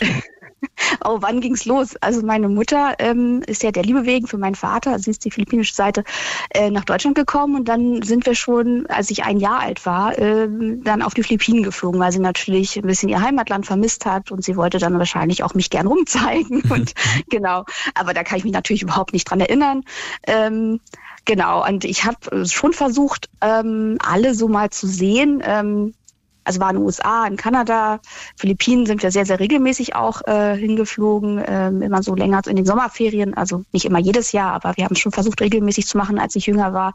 Mhm. Und äh, ja, ein paar der Verwandten sind ja erst später dann irgendwo anders hingezogen oder so. Ähm, genau, also ich versuche das schon so ein bisschen aufzuteilen. Ich selber liebe ja auch das Reisen und von daher ähm, ist es ja auch schön, da kann man zwei Sachen miteinander verbinden. Einmal das andere Land kennenlernen, durch auch, wir sind die, die ähm, ja, den, den anderen Menschen, der da lebt auch und äh, gleichzeitig natürlich auch die Verwandten sehen und wieder halt bonden sozusagen. Ja, mega cool im Heranwachsen, welchen Impact hatte denn dieser Multikulturalismus, Kult, das ist ein schwieriges Wort, Multikulturalismus, ist das ein richtig, gibt es dieses Wort überhaupt? Glaubst du, es gibt dieses Ja, Wort? das gibt's. Das gibt's, das okay. Gibt ich, ich, will jetzt keine ja. Wörter finden, also Multikulturalismus, ähm, welche Rolle hat das, dieses Wort in deinem Heranwachsen so gespielt? Hast du da Unterschiede gemerkt in der Erziehung, in, im Feeling auch, im, weiß nicht, wie, wie war das so? Also ich habe das schon so im Nachhinein gemerkt, also das ist im Nachhinein, als ich dann ein bisschen größer wurde, schon, dass mir das bewusster wurde, dass ähm, die deutschen Mamas etwas anders sind als die philippinischen Mamas. Und äh, wenn man so anfängt, natürlich auch älter zu werden und so ein Bewusstsein für sich selber entwickelt und dann auch nochmal sieht und man möchte wie alle anderen sein, dann habe ich schon mal gemerkt, ach, irgendwie bin ich dann schon anders. Und dann weiß ich noch, dass mir meine Freundin gesagt hatte, als ich dich kennengelernt habe, habe ich die Asiatin erst nur gesehen. Mhm. Und da war ich so, hä? Und da war ich so 12, 13 oder 14, vielleicht auch ein bisschen älter. Ähm, und habe mich dann so gewundert und man kriegt dann sozusagen das erstmal so gespiegelt von anderen oh, ich bin vielleicht anders oder so. Man ist sich dessen gar nicht bewusst, weil ich ja so einfach erzogen wurde, so wie ich bin und äh, gar nicht so irgendwie immer im Bewusstsein war, okay, da ist was anders. Natürlich war die Familie äh, ein Teil davon weit weg, aber genau und ähm, aber das war halt ganz interessant. Mini-Rückfrage.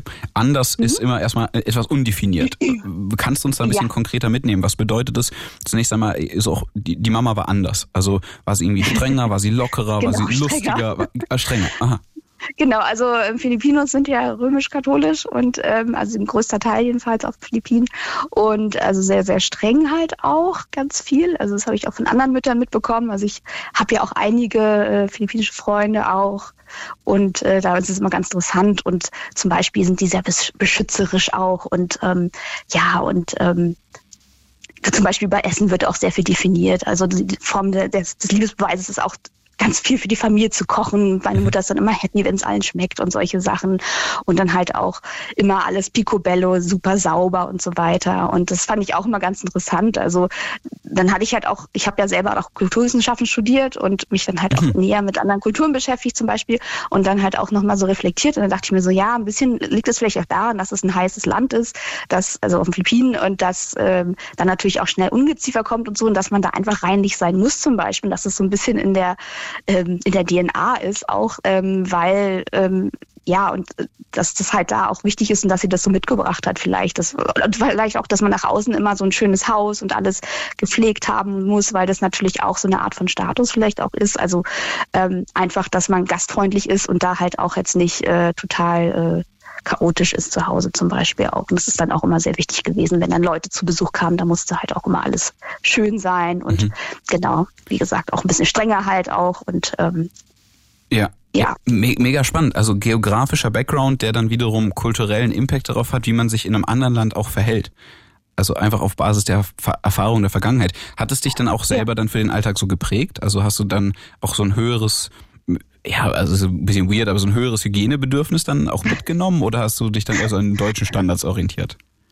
Also ich will jetzt nicht sagen, dass die Deutschen schmutzig sind oder so. Nicht, dass das hier falsch ausgelegt wird. Nein, nein. Aber ähm, ich merke das schon so, dass ich manchmal schon so das schon toll finde, wenn alles so ordentlich oder sauber ist. Aber es ist jetzt nicht so, dass ich das dann immer so extrem auslebe. Wie Theorie und Praxis sind ja immer zwei Paar Schuhe irgendwie. Also ich habe das schon gern ordentlicher und so, aber es ist jetzt nicht ähm, sage ich mal, das Allerwichtigste im Leben oder so bei mir. Aber ich merke das schon, ja. Ich habe das schon so. Ich weiß noch in meiner WG damals, ähm, da habe ich dann immer so die Krümel weggeputzt und solche Sachen und fand es immer ganz schlimm, dass die das gar nicht gesehen haben. Und dann habe ich mir immer so, kam ich mir schon vor wie die Putzfrau so ein bisschen. Also so mhm. gewisse Ticks hat man dann da schon, wenn ich mehr so drüber nachdenke. Mhm. Kulturwissenschaften hast du dann studiert. Und genau. was hat es dann so für dein Berufsleben mit sich gebracht? Also wie ging es dann weiter? Hast du abgeschlossen oder noch was draufgelegt? Oder wie, wie ging es da weiter? Kannst du uns da mal mitnehmen?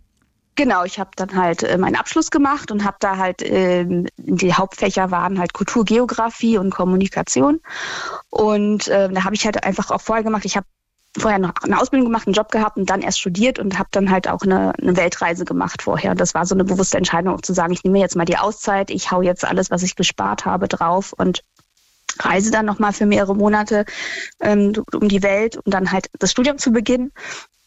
Und äh, aufgrund der Basis habe ich, glaube ich, auch Kulturgeografie ähm, dann auch als Teilschwerpunkt genommen, weil ich das einfach super interessant fand, wie so die verschiedenen Kulturen halt ähm, zusammengesetzt sind, äh, was es dann so ausmacht, aber auch so ne, die Geografie auch und dann halt Kommunikation, das ist eh so das mein Ding. Mhm. Und dann habe ich danach halt äh, mich hauptsächlich auf den Bereich Kommunikation auch spezialisiert, auch so ein bisschen PR und dann im Kulturbereich viel gearbeitet. Und da habe ich auch gemerkt, dass es mich immer dahin gezogen hat äh, zu so internationaleren Sachen. Also da fühle ich mich total wohl. Ich liebe das Englisch zu sprechen. Ich liebe das auch mit an, in anderen Sprachen zu sprechen.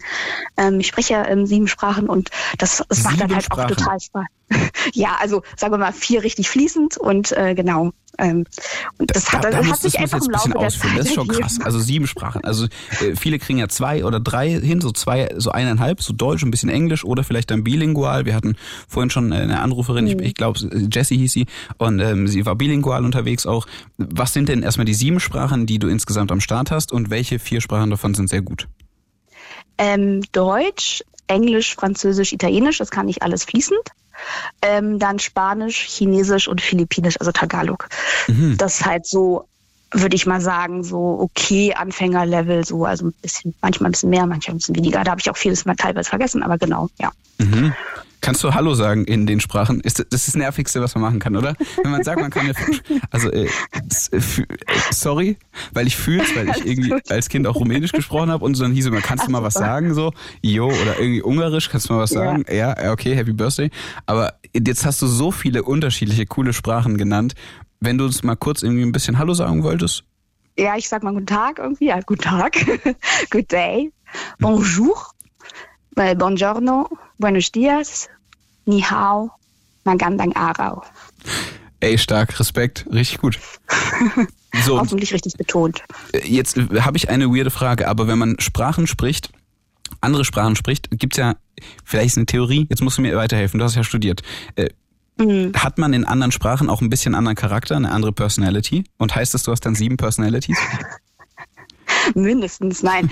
ähm, also ich finde erstmal finde ich es ganz interessant, dass ähm, auch die Stimme anders wird bei jeder Sprache. Mhm. Also ich finde zum Beispiel im Italienischen habe ich eine viel tiefere, tiefere Stimme. Ähm, und im Philippinischen ist es eher so piepsiger, habe ich den Eindruck. Ich weiß nicht, ob ich das automatisch irgendwie mache, weil ich damit irgendwas verbinde oder so. Mhm. Ähm, aber ich finde auch schon, man fühlt sich teilweise ein bisschen anders, weil die Sprache vielleicht irgendwelche Erinnerungen vielleicht auch mit sich bringt. Aber zum Beispiel Englisch habe ich ja von klein auf eigentlich gesprochen. Auf den Philippinen spricht man ja auch viel Englisch.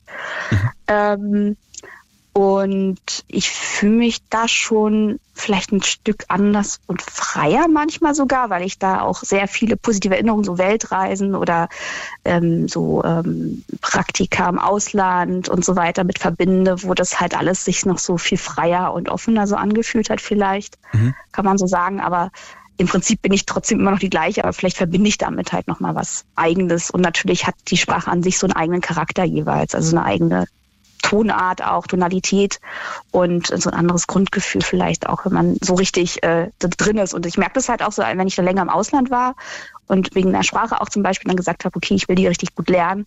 Irgendwann, wenn man dann anfängt, in der Sprache zu träumen, das ist halt auch ganz interessant. Wenn das irgendwann mal beginnt, dann merkt man, okay, jetzt bin ich richtig drin. Ah ja, echt? Also hast du dann in den unterschiedlichen Sprachen auch geträumt? Also nicht in Chinesisch, also mhm. da war ich einfach nicht gut genug, muss ich sagen. Da habe ich auch so einen Anfängerkurs gemacht. Da kann ich mir jetzt gerade so was äh, bestellen und so und sich so in klein, im Kleinen äh, verständigen. Aber zum Beispiel, ich habe in Italien studiert ähm, und dann habe ich irgendwann wirklich auf Italienisch auch geträumt. Das fand ich ganz interessant. Und USA habe ich halt auch mehrere Monate ähm, gearbeitet in so einem Summercamp. Mhm. Und da war das auch so. Das war auch die erste richtig, richtig lange ähm, Zeit mal alleine, äh, also weg von zu Hause, also auch, auch komplett alleine.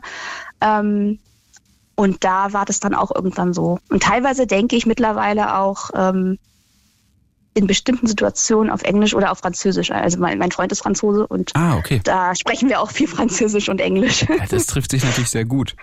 Hast ja. du denn irgendwie Präferenzen? Also gab es irgendwie eine Kultur, ein Land, äh, einen Ort, den du besonders cool fandest? Boah, das ist schwer. Also das hat ja alles Frage, seine, ne? ja. ja. ja, genau. Es hat halt alles seine Besonderheit. Ähm, Boah, das ist echt schwer. Also ich fand damals, ich hatte mal beim Radiosender in, in UK halt ein Praktikum gemacht. Mhm.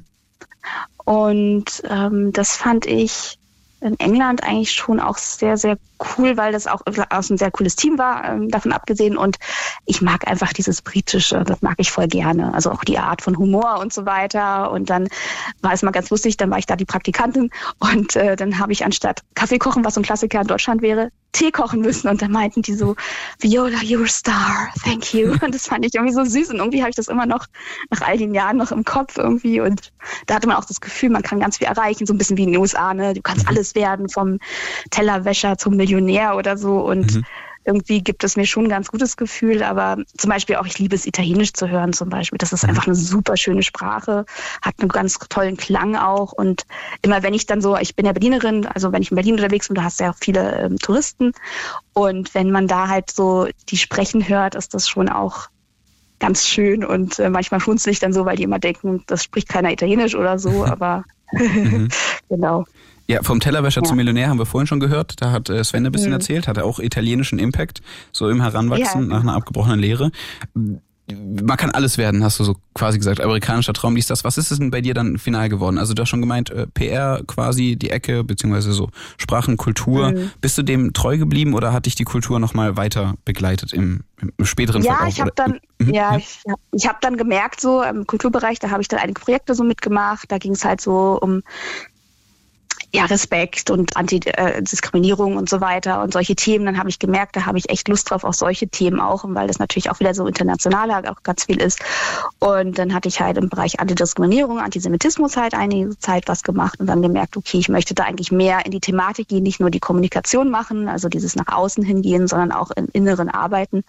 Und dann hatte ich äh, jetzt zwei Fortbildungen gemacht als interkulturelle Trainerin einmal mhm. und dann auch Diversity Management und das sind ja auch sage ich mal, relativ neue Sachen, die jetzt so hochkommen. Die gab es schon länger, aber ähm, mhm. also auch so eine Thematik, die jetzt in Deutschland auch viel ähm, ja, ein Thema ist, auch in Berlin, da wurde ja einiges Geld jetzt auch in die Hand genommen vom Senat, ähm, für die Kultur zum Beispiel, dass da Diversity-Stellen halt geschaffen werden, extra dafür, ähm, weil man auch gemerkt hat, dieses Thema halt auch ähm, nicht nur Multikulti, sondern einfach auch Diversität ist halt auch sehr, sehr wichtig ähm, im Arbeitsalltag zum Beispiel. Und ähm, genau, die beiden Fortbildungen habe ich dann gemacht und ähm, will mich da halt auch selbst, mache mich da halt selbstständig auch und mhm. ähm, kann dann halt andere, also berate dann andere so ein bisschen mit meiner Erfahrung und dem, was ich dann halt so gemacht habe. Ich habe ja auch ganz viel im Ausland halt gearbeitet auf verschiedenen Projekten durch die Uni und so weiter und versuche da halt meine Expertise so ein bisschen reinzubringen, dass man da halt auch schauen kann, wie kann man halt ideal in so einem internationalen Team arbeiten, wie kann man Missverständnisse vermeiden und so weiter, weil das ja schon passieren kann manchmal, dass unterschiedliche Arbeitskulturen oder auch so Mentalitäten aufeinanderprallen und dass man da einfach so ein bisschen den Blick öffnen kann füreinander. Ja, mega spannend. Also ich würde tatsächlich gerne auch äh, kurz äh, zu diesem Diversitätsaspekt. Mhm. Äh, also ist auf jeden Fall ein Wort, das viel fällt, gerade natürlich auch in Berlin. Mhm. Was bedeutet denn dann so Diversität in einem Unternehmen auch oder in einem Betrieb? Wie bekommt man denn überhaupt Diversität? Also ich, also Hintergrund der Frage. Manchmal Diversität ist immer erstmal ein gutes Wort und alle versuchen sich dafür einzusetzen. Aber wie bekommt man ja auch eine, eine gesunde Diversität hin? Also, dass es nicht auf Zwang irgendwie versucht wird zu implementieren, aber alle haben eigentlich gar keinen Bock drauf, sondern wie kriegt man so eine, gewisse, nee. so eine gesunde, coole Diversität, bei der auch alle das Gefühl haben, hey, das macht Spaß hier, alle ziehen am selben an was auch immer man ziehen kann. Also alle drehen am selben Rad. ja, so alle sind äh, am Start. Genau, also wie kriegt man das hin? Also ich meine, Diversität ist ja so diese Vielfältigkeit, die jeder eigentlich in sich trägt so ein bisschen. Also wir sind ja alle unterschiedlichen Alters, unterschiedlicher Herkunft vielleicht auch. Ähm, vielleicht haben wir auch ähm, andere verschiedene Gesch äh, geschlechtsspezifische Sachen, also auch sexuelle Ausrichtung zum Beispiel und so weiter. Es gibt ja ganz, ganz viele Aspekte bei Diversität. Und ähm, da ist es schon irgendwie ganz wichtig zu sehen, auch manche gehen ja auch nicht so nach außen oder es ist ja nicht immer alles von außen zu erkennen. Es gibt ja da verschiedene ähm, Schichten und Ebenen, die einen Menschen ausmachen, die einen prägen, also sozial, auch so unterschiedliche soziale Herkunft und so weiter. Und da ist es einfach nur wichtig zu gucken, okay, sind wir alle ein bisschen zu sehr gleichgeschaltet in einem Betrieb zum Beispiel oder ähm, sind wir da halt schon individuell unterwegs und wie kann man halt einfach die ganzen Stärken, die jeder ja mitbringt mit seiner Einzigartigkeit, halt, wie kann man die halt gut einsetzen, dass wir halt da alle profitieren eigentlich im Betrieb und dass die sich nicht ausgeschlossen fühlen. Und dann auch zum Beispiel geht es ja damit los, wenn man Leute rekrutieren will, irgendwie, wie schreibe ich, keine Ahnung, äh, ähm, Jobbeschreibung oder so, habe ich da irgendwie unterbewusst irgendwelche Barrieren aufgebaut, dass dann sich manche Leute gar nicht trauen, sich zu bewerben oder so, mhm. ne? Wie offen bin ich da? Vielleicht auch, dass man neue Mitarbeitende halt hat, die dann halt reinkommen und da halt auch schaut einfach, okay, weil man ganz oft ja auch davon ausgeht, okay, ich bin so und so, ich habe diese Präferenzen, ich habe den Bildungsabschluss oder so. Und natürlich tendiert man auch ganz oft dazu, so Leute sich auszusuchen, die einem ähneln. Also vielleicht weiße Leute oder halt Leute mit einem bestimmten Abschluss oder keine Ahnung, ähnliches Alter oder so? Oder wie kann man es Frauen ermöglichen, zum Beispiel mit Kindern, dass sie halt, oder auch Männer natürlich, die sich um die Kinder kümmern, äh, dass sie halt auch Möglichkeiten haben, irgendwie bei der Arbeit ähm, sich gut einzubringen und trotzdem halt äh, auch noch alles andere unter einen Hut bekommen. Ne? Das sind ja so Sachen. Schon einiges, das, das, dann auch implementiert werden muss. Ja, das muss ja dann auch ja. wirklich über verschiedene Strukturen funktionieren und alle müssen da auch Bock drauf haben. Was glaubst du, warum klappt das bei vielen Unternehmen noch gar nicht? Weil es natürlich ein Aufwand ist. Man muss natürlich da erstmal, sage ich mal, graben und ähm, um dann halt alles nochmal so Neues zu strukturieren vielleicht auch. Und das ist ja im Arbeitsalltag halt auch nicht immer ganz einfach und das ist ja auch verständlich. Also das, ähm, aber wenn man das halt macht und da halt auch ähm, wirklich stringent mal schaut, äh, was kann man da besser machen und so weiter, dann ähm, ist es ja auch langfristig einfach ein Gewinn. Ne? Also man will ja auch tolle Arbeitskräfte äh, weiß ich nicht, ranholen und äh, wir haben einfach auch einen Fachkräftemangel, muss man ja auch mal sagen. Und wie bekomme ich dann fähige Leute halt auch in Unternehmen, die vielleicht aus dem Ausland zum Beispiel kommen oder so oder andere Leute, die aus anderen Bereichen kommen. Mhm. Da muss man halt auch ganz viel neu denken, glaube ich. Und äh, das wird ja langfristig auch, auch viel Sinn machen. In den USA hat man ja das Diversity ja schon viel länger so ein großes Thema, auch in Unternehmen. Das ist ja schon viel früher, da hat es begonnen. Und ich glaube, ähm, da sind wir schon auf einem guten Weg, aber das ist halt noch einiges zu tun, glaube ich.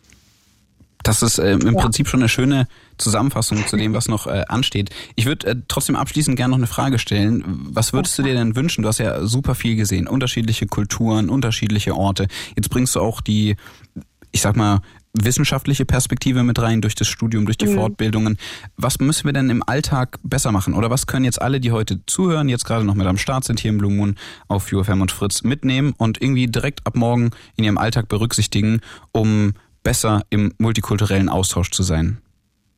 Ich glaube, auf jeden Menschen offen zuzugehen, egal wie der von außen auf mich wirkt oder so, ohne Vorurteile. Natürlich habe ich meine, weiß ich nicht, meine Erfahrungen und so weiter, aber dass ich trotzdem jeden Menschen eine Chance gebe, ihn kennenzulernen oder sie kennenzulernen, so wie die Person halt ist und äh, da einfach offen sein. Super. Voll cool. Ja, Viola, dann vielen, vielen Dank fürs Durchklingeln ja. und dir Gerne. weiterhin äh, viel Erfolg auf diesem Weg, auf der, auch dem Training, dem Coaching und ähm, dann beste Grüße in die ganze Welt. Dankeschön. Viel Spaß noch. Ciao. Dankeschön. Mach's gut. Ciao, ciao. Ciao. Ihr hört den Blue Moon auf UFM und auf Fritz. Und ihr könnt Teil dieser Sendung werden, indem ihr einfach mal kurz kostenlos durchklingelt. 0331 70 97 110 ist die Nummer, die ihr dazu einfach mal kurz wählen könnt. Ihr könnt natürlich aber auch die Studio-Message nutzen in der kostenlosen Fritz-App. Einfach mal einen Text drüber schicken, Erfahrungen, die ihr vielleicht mit uns teilen möchtet, Sprachis und alles, was dazugehört, findet ihr in der kostenlosen App. Natürlich auch viele andere Sachen. Könnt live die Sendung hören, wenn ihr möchtet, auch wenn ihr vor Ort unterwegs seid, irgendwo in Chile gerade ein Work and Travel macht und die Fritz-App mit am Start habt. Und ihr könnt auch coole Sachen noch nachhören. Vor- und zurück switchen. Toll. Also guckt doch mal vorbei. 0331 70 97 110. Und auch am Start ist Nadine. Hallo und einen wunderschönen guten Abend. Ja, hallo. Na, wie geht's so? Alles, alles fresh noch zu später Stunde? Jo, alles fresh. Ja, Multikulti 1 mal langsam. ja, ja, ja. Multikulti ist das Thema, genau. Wie beschäftigt ihr euch mit äh, multikulturellen Themen? Wie sehr beschäftigt euch Multikulturell, ja. Multikulturismus? Ey, das ist einfach mein Wort heute. Ne? Genau. Multikulturell also, unterwegs sein. Nadine, erzähl an. mal. Allein schon beruflich habe ich Multikulti, mhm. weil auch in meiner Arbeit, ich arbeite ja in einer Werkstatt für Menschen mit Behinderung und da sind verschiedene Nationen, sag ich mal, ähm, oder beziehungsweise Migrationshintergründe vertreten. Wir haben ähm, drei, ich will jetzt nicht lügen, drei, äh, wie heißt nochmal, Zentralasiaten sozusagen. Mhm. Beziehungsweise ähm, einer ist halb Philippine, eine ist, glaube ich, aus China oder Vietnam, ich glaube aus Vietnam, und eine ist aus Thailand gebürtig. Mhm. Und viele auch aus der Türkei haben wir, also das ist da sehr sehr multikulti. Wir haben einen, ähm, einer der Betreuer, sag ich mal, oder Anleiter ist aus Polen. Mhm. Einer, glaube ich, aus Frankreich oder so.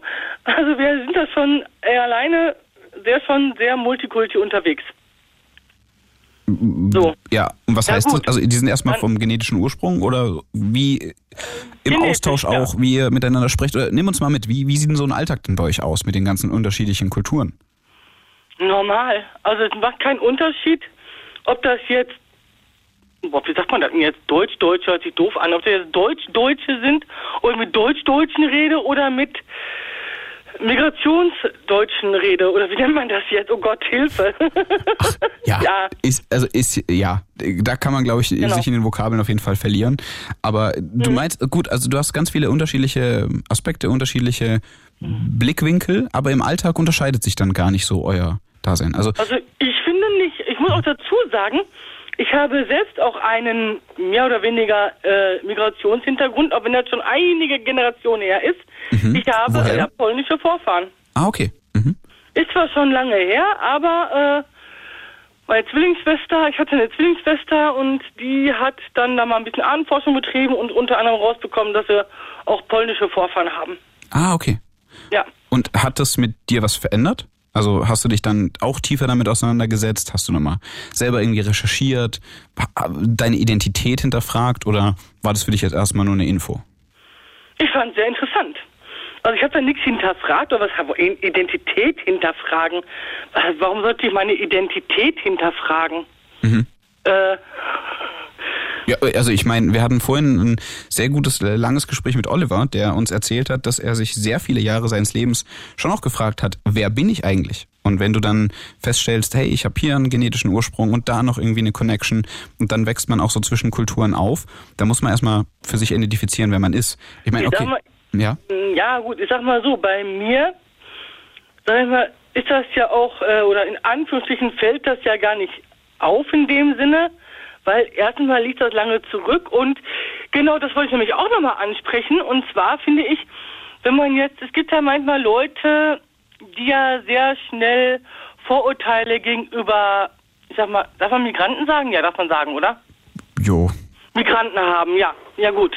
Menschen mit und Migrationshintergrund. Menschen mit Migrationshintergrund, Dankeschön. So, das heißt, die sehen eine Person und sagen schon, sehen dann schon gleich, die hat den und den, ähm, wie das und Erscheinungsbild und denken dann gleich schon, uh, das ist wieder so einer, der äh, mhm. vergewaltigt Frauen, der prügelt, der macht Terror, okay. mhm. so ungefähr. Und ähm, es gibt wirklich, also ich kenne also dumme Vorurteile einfach, um es mal ja, kurz ausgesprochen zu haben. Ne? Also vom Äußeren direkt darauf zu schließen, was eine Person so macht, äh, ja. ist ja. So, und ich kenne, ich kenne Menschen, die haben einen ähm, dunklen Phänotyp. So, da könnten manche Leute auch denken, das ist irgend so, irgendjemand, der, was weiß ich, was ist. Äh, der hat mal erzählt, der ist bei einer Polizeikontrolle als einziger rausgewunken worden, hat die Vermutung, es liegt an einem Erscheinungsbild. Der hat italienischen, einen italienischen Ursprung oder italienische Vorfahren, mhm. ist selbst in Deutschland geboren, spricht Deutsch, äh, da können sich noch manche Deutsche eine Scheibe abschneiden. Und ja, peng. Ja. Und ich habe da kein Problem mit. Ich habe, wie gesagt, ich habe ja streng genommen ja selber sogar einen Migrationshintergrund, ne? Sozusagen, kann man es als Migrationshintergrund zählen, weiß ich jetzt gar nicht, aber. Äh, ja, genau, also da wollte ich nochmal drauf zu, zurückkommen. Also fühlst du das denn so, als hättest du einen? Also hast du da eine Connection? Weil, also ich, ich werde mal ausschweifen. Wenn ich jetzt daran denke, dass ich genetischen Ursprung, genetischen Ursprung in unterschiedlichen Ecken dieser Welt habe, dann habe ich da schon Feeling für und denke manchmal, ey krass, irgendjemand aus meinem Stammbaum ist irgendwann mal irgendwo in Ungarn rumgesteppt. Und dann habe ich irgendwie eine andere Connection zu dem Land, als wenn jemand, keine Ahnung, von Norwegen erzählt, wo ich gefühlt nicht so viel mit zu tun hatte, außer dass ich es mir irgendwann mal anschauen möchte. Und jetzt erfährst du dann irgendwie Jahre später, dass du polnische Connections hast. Macht das was mit dir? Ist das ein Teil von dir oder ist es für dich am Ende des Tages egal? Ich finde es schon cool, auf jeden Fall. Macht das was mit mir? Ist ja eine gute Frage. Ich finde es halt interessant einfach. Ich finde es was faszinierend. Und ähm, vor allen Dingen, ich glaube auch, oder ich, ich denke manchmal so, gibt es überhaupt irgendjemanden, nicht negativ gemeint, sondern einfach mal so mal zum Nachdenken. Mhm. Es gibt so einige Deutsche, die meinen ja, die wären Deutsch, Deutsch, Deutsch, Deutsch. Mhm. Na, die dann so ein bisschen so in in die rechte Ecke gehen. Wissen die, was die für Migrationshintergrund haben? Hm, ich glaube nicht. Oder ob die einen haben oder nicht. Mhm. Ich finde es irgendwie auch wichtig, äh, auch gerade wenn man sowas weiß, oder da ich sowas weiß jetzt, ähm, ja, nicht so, so extrem nationalistisch zu denken oder, oder, ich meine, mache ich sowieso nicht, aber, äh, ja, ist immer so eine Sache, ne? Ja, schmaler Grad. Ja, ist schon immer. Sehr schmaler, schmaler Grad, auf jeden Fall. Ja. Nadine, abschließende Frage an dich. Was nimmst du denn so an positiven Aspekten noch mit im Alltag, dass Leute aus unterschiedlichen Kulturen irgendwie Teil deines Alltags sind? Gibt es da Sachen, die du besonders gut findest, die du irgendwie hervorheben möchtest? Wie meinst, also, wie meinst du das jetzt? Also wir hatten im Verlauf de, der Gespräche immer mal wieder so ein paar negative Aspekte, ein paar positive Aspekte, aber haben versucht, aus allem irgendwie mal mit Good Vibes rauszugehen. Und das hat vorhin äh, Ammo angestoßen, so Good Vibes Only mäßig unterwegs zu sein. Und deswegen habe ich mich gefragt, ob du auch irgendwie so aus multikulturellen Erlebnissen heraus irgendwie positive Lebensenergie rausziehst oder ob das dich überhaupt im Alltag intensiver beschäftigt, als dass du auf dem Job die Leute antriffst. Ja, aber, hm, also ich muss ganz ehrlich sagen, Ich fand, ja, ja, es gab mal eine Sache. Ich weiß nicht, ob, ob das jetzt nicht irgendwie ein bisschen doof klingt, aber ähm, es gibt, äh gut, es gibt ja verschiedene Restaurants. Man geht ja öfter zum Chinesen, man geht zum, vielleicht auch zum Japaner oder zum Griechen, Italiener, kennt man ja alles. Türkisch ist ja auch schon klare Kloßbrühe. Aber äh, als ich zum ersten Mal mal einen syrischen Bäcker, ich nenne es immer, ja doch, kann man, es war so eine Art Bäcker oder war ein Bäcker oder ist ein Bäcker. Ein syrischer Bäcker sozusagen. Der hat dann da verschiedene Backwaren angeboten im Geschäft, ja, und dann bin ich da mal reingegangen und habe mir mal so angeguckt. Und dann habe ich etwas gekauft, was richtig lecker ist. Weil erst habe ich es probiert, aber habe ich es auch schon mal gekauft. Das Nest der Nachtigall heißt das. Keine Angst, es ist kein Vogelnest, sondern es ist ein Gebäck. Das, boah, wie kann ich das jetzt beschreiben?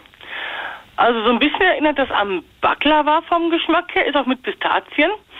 Aber es sind sozusagen nicht Baklava, es ist, man kann fast sagen, es sind Baklava-Fäden.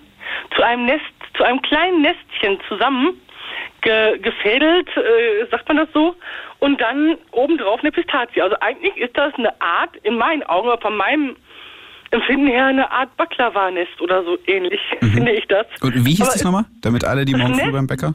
Das heißt, das Nest der Nachtigall.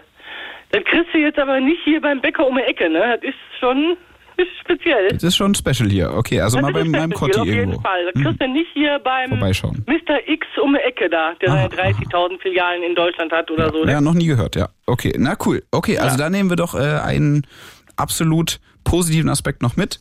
Wir gucken alle morgen bei unseren ähm, syrischen Bäckern mal vorbei nach ein paar Süßigkeiten oder sonst wo ihr halt Wenn frühstücken ihr einen möchtet. syrische Bäcker habt, mach mal die Augen auf. Ernsthaft jetzt mal. Da gibt's echt leckere Dinge. Ja, cool. Klare Empfehlung von Nadine. Ey, Nadine, vielen Dank fürs Durchklingeln und äh, dass du uns deine Perspektive hier präsentiert hast. Und dir weiterhin alles Gute, viel Spaß noch bei der Sendung und bis ganz bald mal wieder. Okay, ja super. Vielen Dank und ja, dann mal bis bald, ne? Ja, danke dir. Mach's gut. Bis bald. Ciao, ciao. Ciao. Wir sprechen heute im Blue Moon über das Thema multikulturelle Einflüsse in eurem Alltag auf euer Leben. Vielleicht habt ihr einen Migrationshintergrund, vielleicht heißt ihr ein bisschen anders als Müller und Schmidt und erlebt im Alltag dann doch Unterschiede. Seid anders aufgewachsen als die anderen Kids, mit denen ihr zur Schule gegangen seid oder habt euch im Verlauf eures Lebens durch Reisen immer weiterentwickelt. Wir hatten vorhin schon über Coachings gesprochen, wir hatten über die Erziehung geredet.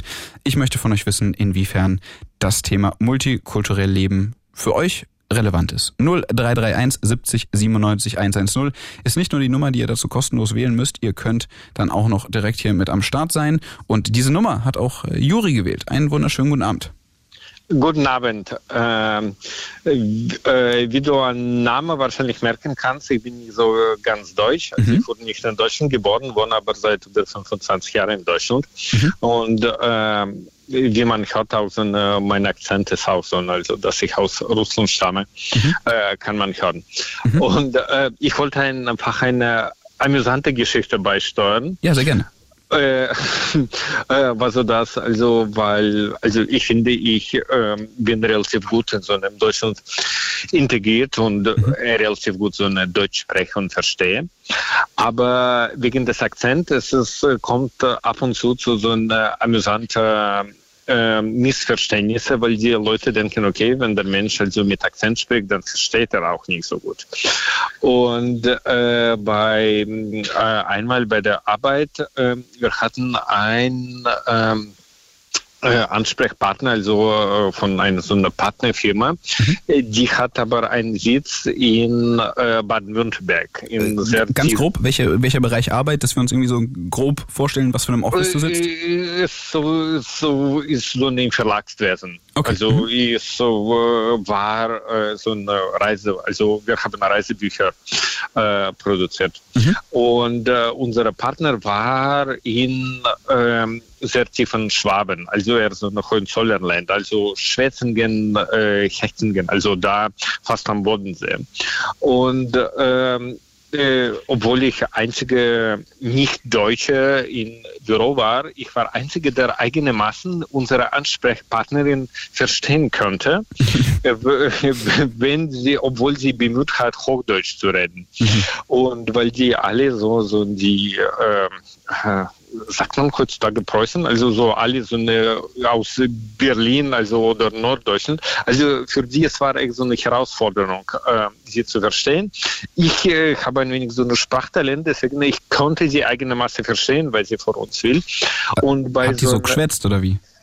Nee, es, äh, ich kann leider kann das nicht, äh, also, nicht nachmachen, ja. Äh, nicht nachmachen, aber äh, ich denke, also jeder weiß, wie so ein schwäbisches äh, Antwort. Ja, ich, habe auch schon überlegt, ob ich es überhaupt mache, weil ich möchte jetzt nicht das ganze Berlin-Brandenburg und das Rhein-Main-Gebiet abschalten, weil die denken, hier kommt, ist das hier das Ding oder was? Also nein, nein, wir sprechen hier Berlinerisch und äh, von mir aus auch ja. Hessisch. Und äh, das äh. Und dann, äh, es war so eine, die quasi ein finales Gespräch und äh, das musste sie ihre Korrekturen durchgeben, was uns angeht. Und dann sie hat äh, gehört, äh, dass ich äh, russische Akzent habe und äh, und dann äh, sie hat einen Satz gebracht, weil ich wusste nicht, ob ich das ein wenig so eine äh, ich habe das äh, nett gemeint wahrscheinlich. Äh, ich habe das auch nett genommen, aber manche würden das auch äh, diskriminieren fühlen. Sie meinte, äh, und obwohl, wie gesagt, die ganze Verlag ähm, äh, hat sich bemüht, sie zu verstehen. Sie meinte plötzlich, könnten Sie eventuell jemanden am Telefon holen, der besser Deutsch spricht? oh je. Mhm. Und ich in dem Moment, ich war der Einzige, der sie verstehen konnte. Mhm. Also äh, das war so eine so multi äh, kulturell, also Multikulturalismus auch innerhalb äh, eines Landes wie Deutschland. Aber wie hast du es gelöst? Also hast du dann jemand anderen geholt? Nee, hast du weiter mit ihr gesprochen? Oder? Nee, ich habe gesagt, ich bin gerade allein im Büro, deswegen sie müssen schon mit mir reden. Okay. Aber meine Kollegen haben tot gelacht. Also. Ja, aber auch cool, das, ich meine, finde voll, das ist voll die wichtige Facette, die wir jetzt auch hier noch mitnehmen, weil Humor schon auch viel lösen kann.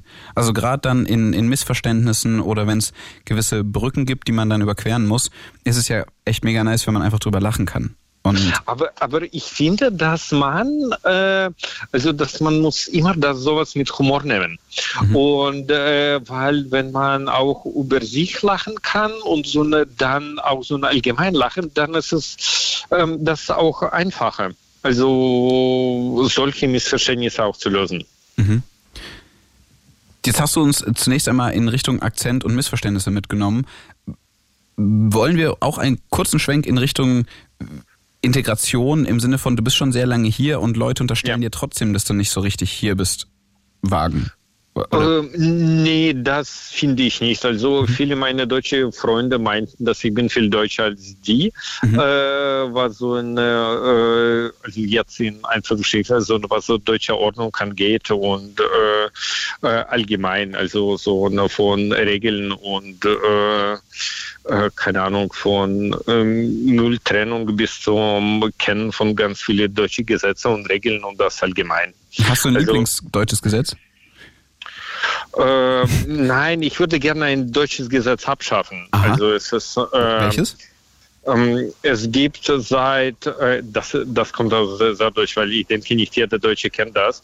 Es gibt seit äh, Anfang des 20. Jahrhunderts ein Gesetz über sogenannte äh, äh, äh, Sektsteuer. Aha. Es wurde von Kaiser Wilhelm eingeführt und äh, es äh, für jede Schaumweinflasche, was in Deutschland verkauft wird, und es, äh, diese Steuer gilt bis jetzt, wird ähm, äh, irgendwelche Prozent an Finanzierung der deutschen Flotte äh, ist eine Direktsteuer. Mhm und äh, wird irgendwie also fließt in Finanzierung von äh, deutscher Flotte und dann so eine Bundeswehrflotte und das weiter also für die Marine. Und äh, bis jetzt es gilt auch. Und für jede Flasche wie man äh, die in Deutschland verkauft wird wird das auch deutsche Marine finanziert. Also mhm. Bundeswehrmarine. Und ähm, äh, irgendwie finde ich das irgendwie unfair. Also deswegen. Du hast keinen Bock mehr, da Steuern zu bezahlen für. Du möchtest, dass es kostenlos ist. Oder Nein, ich finde, dass es irgendwie, also äh, so viel wie Schaumwein in Deutschland getrunken wird, also irgendwie, ich hatte Deutschland eine bessere Marine gehabt, finde ich. Also, was ist ein Schaumwein? Ist, ist Champagner und so ein, so ein Spaß, ja, also je, jeder Schaumwein von Deutschen sagt Champagner, auch so eine Prosecco und alles. Mhm, mhm, okay. Ja, also das ist so was so eine, äh, einfach so eine Gesetze und Regeln. Aber ich denke nicht jeder Deutsche äh, hat sich so tief durchgelesen durch die deutschen Gesetze. Mhm. Ey, weißt du, was ich richtig geil finde? Pa Parkraumbewirtschaftungszonen. Das, das, also finde ich nicht geil. Ich finde dieses Wort wild. Das hat mich total beschäftigt. Dieses Wort wollte ich jetzt loswerden. Parkraumbewirtschaftungszonen. Das ist für mich deutscher wird's nicht. Aber gut, du, du willst die Schaumweinsteuer äh, nicht mehr haben. Ich will keine da nicht. Ich, Parkraumbewirtschaftungszone. Ich, ich mache mich noch schlau. Und dann beim nächsten äh, Mal kann so eine Sendung zu diesem Thema machen. Zu, zu Parkraumbewirtschaftungszonen. Ne, So allgemein so die komische deutsche Wörter. Ja, das können wir tatsächlich mal machen. Also wir können ja im Blue Moon über alles reden, lachen, streiten, uns freuen, weinen, alles, alles was dazu gehört. Vielleicht können wir auch mal eine Sendung zu verrückten Wörtern machen. Ja. Ja, Juri, ich habe mit allen anderen, die angerufen haben, zum Ende auch immer des Gesprächs nochmal einen positiven Aspekt rausarbeiten wollen. Also irgendwas, was cool ist, am mehrere Kulturen haben, an unterschiedliche Perspektiven und Facetten im Alltag erleben. Inwiefern hast du denn auch noch andere Kontaktpunkte? Bist du gerne auf Reisen? Bist du irgendwie international unterwegs? Was nimmst du so an positiven Aspekten davon mit, dass wir nicht alle, ich sag mal, alle einfach gleich sind? Oder also im positiven Sinne, nicht gleich. Also ich finde, also ich habe, ich denke auch nichts im negativen Sinne gesagt. Ich denke, ähm, jeder Mensch ist einzigartig und äh, es ist irgendwie eigentlich egal, äh, woher man kommt und was man macht und wie man ist und es ist, zählt an Persönlichkeit. Und äh, äh, das macht auch irgendwie das alles aus. Und äh, ich finde, dass äh, Deutschland äh, heutzutage und besonders Berlin ist äh, äh, sehr international, aber auch äh, sehr, also international, aber auch deutsch gleichzeitig. Und das so diese Mischung macht äh, der Stadt auch aus. Und äh, ich finde, ich freue mich, dass ich auch in Berlin wohne und lebe. Den, den Turn wollte ich nochmal kurz machen, weil also ich hatte zwar hier schon nach Abschluss und so, aber äh, Berlin, wir haben jetzt auch UFM mit am Start, also auch das ganze Rhein-Main-Gebiet mit, mit Frankfurt am Main, auch eine große Stadt da, viele Kulturen, die aufeinandertreffen, viele unterschiedliche Perspektiven. Du würdest Ja, sagen, ja, ja, d- das meine ich. Und also nicht nur Berlin, sondern allgemein Deutschland. Also die, modernes Deutschland ist es auch, äh, du kannst, äh, es ist schwierig zu, also in Worte zu fassen. Ähm, ich, ich finde, dass es, ähm, also ich, ich freue mich, dass ich auch in Deutschland äh, äh, lebe und äh, also mein Lebenspunkt ist. Weil ich denke, es ist äh, eine der wenigen, also nicht wenige, aber es ist eine der Länder Europas, wo es möglich ist. voll cool. Juri, vielen Dank fürs Durchklingeln und dir Ja. weiterhin alles Gute, viel Spaß weiterhin Ja. beim Fritz und UFM hören. Und Ja. ähm, ja, danke fürs Durchklingeln. Alles Gute. Ja, gerne. Dankeschön. Mach's Ciao. gut. Tschüssi. Bis bald. Ciao, ciao. Die kostenlose Fritz-App habe ich schon erwähnt. Da könnt ihr Sprachis durchschicken, Nachrichten rüberschicken. Sprachis generell. Einfach äh, Sprachmemos, ja? Gutes Thema. Und äh, ich habe mir auch eine Sprachmemo äh, rüberschicken lassen von Johnny. Dieser Johnny genauer gesagt. Kennt ihr vielleicht vom Comedy-Kollektiv, unserem Channel auf YouTube? Einfach mal bei, Com bei YouTube oben Comedy-Kollektiv reinhauen und da mal schauen. Da gibt's ordentlich was zu lachen. Vielleicht seid ihr auch Fans von Falsch, aber lustig. Da könnt ihr auf jeden Fall gespannt sein. Gibt wahrscheinlich was Neues zu sehen, zeitnah. Und vielleicht ist auch Johnny mit am Start. Lasst euch überraschen. Guckt regelmäßig vorbei bei YouTube und dem Comedy-Kollektiv. Und eventuell habt ihr Johnny auch schon letztes Jahr mal hier im Blue Moon bei uns gehört. Er ist äh, öfters mal am Start hier bei uns bei Fritz. Und ich habe ihn gefragt, welche unterschiedlichen kulturellen Einflüsse er denn so erfahren hat. Guten Abend, liebe Blue Moon Freunde. Das war tatsächlich für mich eine extreme Prägung, die ich da bekommen habe, so in meiner Jugend, so Sozialisierungsphase, Pubertät. Ich war der einzige von zwei Deutschen in einer sonst sehr multikulturell geprägten Freundesgruppe. Für mich war das unfassbar bereichernd, sowohl kulturell als auch irgendwie ein bisschen mitzubekommen, wie, naja, unterschiedlich äh, Dinge wahrgenommen werden, wie unterschiedlich Dinge gelebt werden, auch äh, die Kulinarik beispielsweise ich hatte Freunde aus dem asiatischen Raum, aus dem russischen, aus dem afghanischen, generell orientalischen. Es war eine riesen, riesen, riesen Bereicherung für mich, weil ich so schon sehr früh damit konfrontiert wurde, wie unterschiedlich Menschen sein können, wie unterschiedlich auch ähm, Kulturen sein können und wie schön das Zusammenleben dieser sein kann, wenn einfach alle Parteien mit Toleranz an das Thema rangehen. So ist es beispielsweise so, dass meine muslimischen Freunde mir jedes Jahr zu Weihnachten äh, gratulieren oder äh, frohe Feiertage wünschen, auch wenn sie es selbst gar nicht feiern. Und es äh, für mich genauso beispielsweise bei Ramadan ist. Also es ist für mich ganz normal geworden, dass diese Kulturen koexistieren und ich glaube insbesondere die Kommunikation hilft viel, dass man sich gegenseitig respektiert und akzeptiert. Und äh, da bin ich unfassbar dankbar und kann das nur jedem wünschen, sich da wirklich bewusst mal mit auseinanderzusetzen. Also viele unterschiedliche Aspekte, die er da anspricht. Nicht nur das kulturelle Zusammenkommen im Heranwachsen, sich auszutauschen, gegenseitig sich irgendwie mal die Perspektiven zu präsentieren. Etwas, das man, glaube ich, zu jedem Zeitpunkt seines Lebens auf jeden Fall noch mitnehmen kann. Ob es jetzt irgendwie auf einer Reise ist, wir haben vorhin äh, ja auch über negative Erfahrungen auf Reisen gesprochen mit Amo. Wir haben aber auch über positive Aspekte von Reisen gesprochen äh, mit Viola. Und mit Sicherheit habt ihr auch schon die ein oder andere Reise in eurem Leben erlebt, bei der ihr positive, aber auch negative Erfahrungen gemacht habt. Und im Endeffekt ist es dann doch sehr wichtig, da so einen diplomatischen Mittelweg zu finden, weil wir doch alle möglichst good vibes only mäßig zusammenleben sollten. Also wir haben heute sehr, sehr viele unterschiedliche Facetten mit am Start gehabt. Zunächst einmal im kulturellen Heranwachsen, aber dann auch im Berufsleben. Und ich glaube, dass das total spannend und total wichtig ist, dass wir weiterhin über kulturelle Aspekte sprechen. Das war der Blue Moon zum Thema Multikulti in eurem Alltag, in eurem Leben. Mega nice, dass ihr mit am Start wart. Mein Name ist Jan Katona. Ich freue mich total, euch bald mal wieder hier im Blue Moon begrüßen zu dürfen und äh, sage ciao, auf Wiedersehen. In die Nacht entlasse ich euch mit einem freshen Track. Einer, der ja durchaus sehr gut brauchbar ist, um die Fensterscheiben runterzulassen, wenn man denn möchte, wenn man denn gerade unterwegs ist, aber auch für einen, netten Spaziergang. Egal, wo ihr den gerade hört. Vielleicht in Berlin-Brandenburg, vielleicht in Frankfurt am Main, vielleicht im Rhein-Main-Gebiet. Der fetzt schon auf jeden Fall rein. Es ist kein geringerer Song als Fly von Casey Rebel und Summer Jam und ähm, an der Stelle nochmal der kleine Hinweis, ihr könnt jederzeit bei Instagram bei mir vorbeischauen. Jan Katona ist mein Name, Jan-C-K.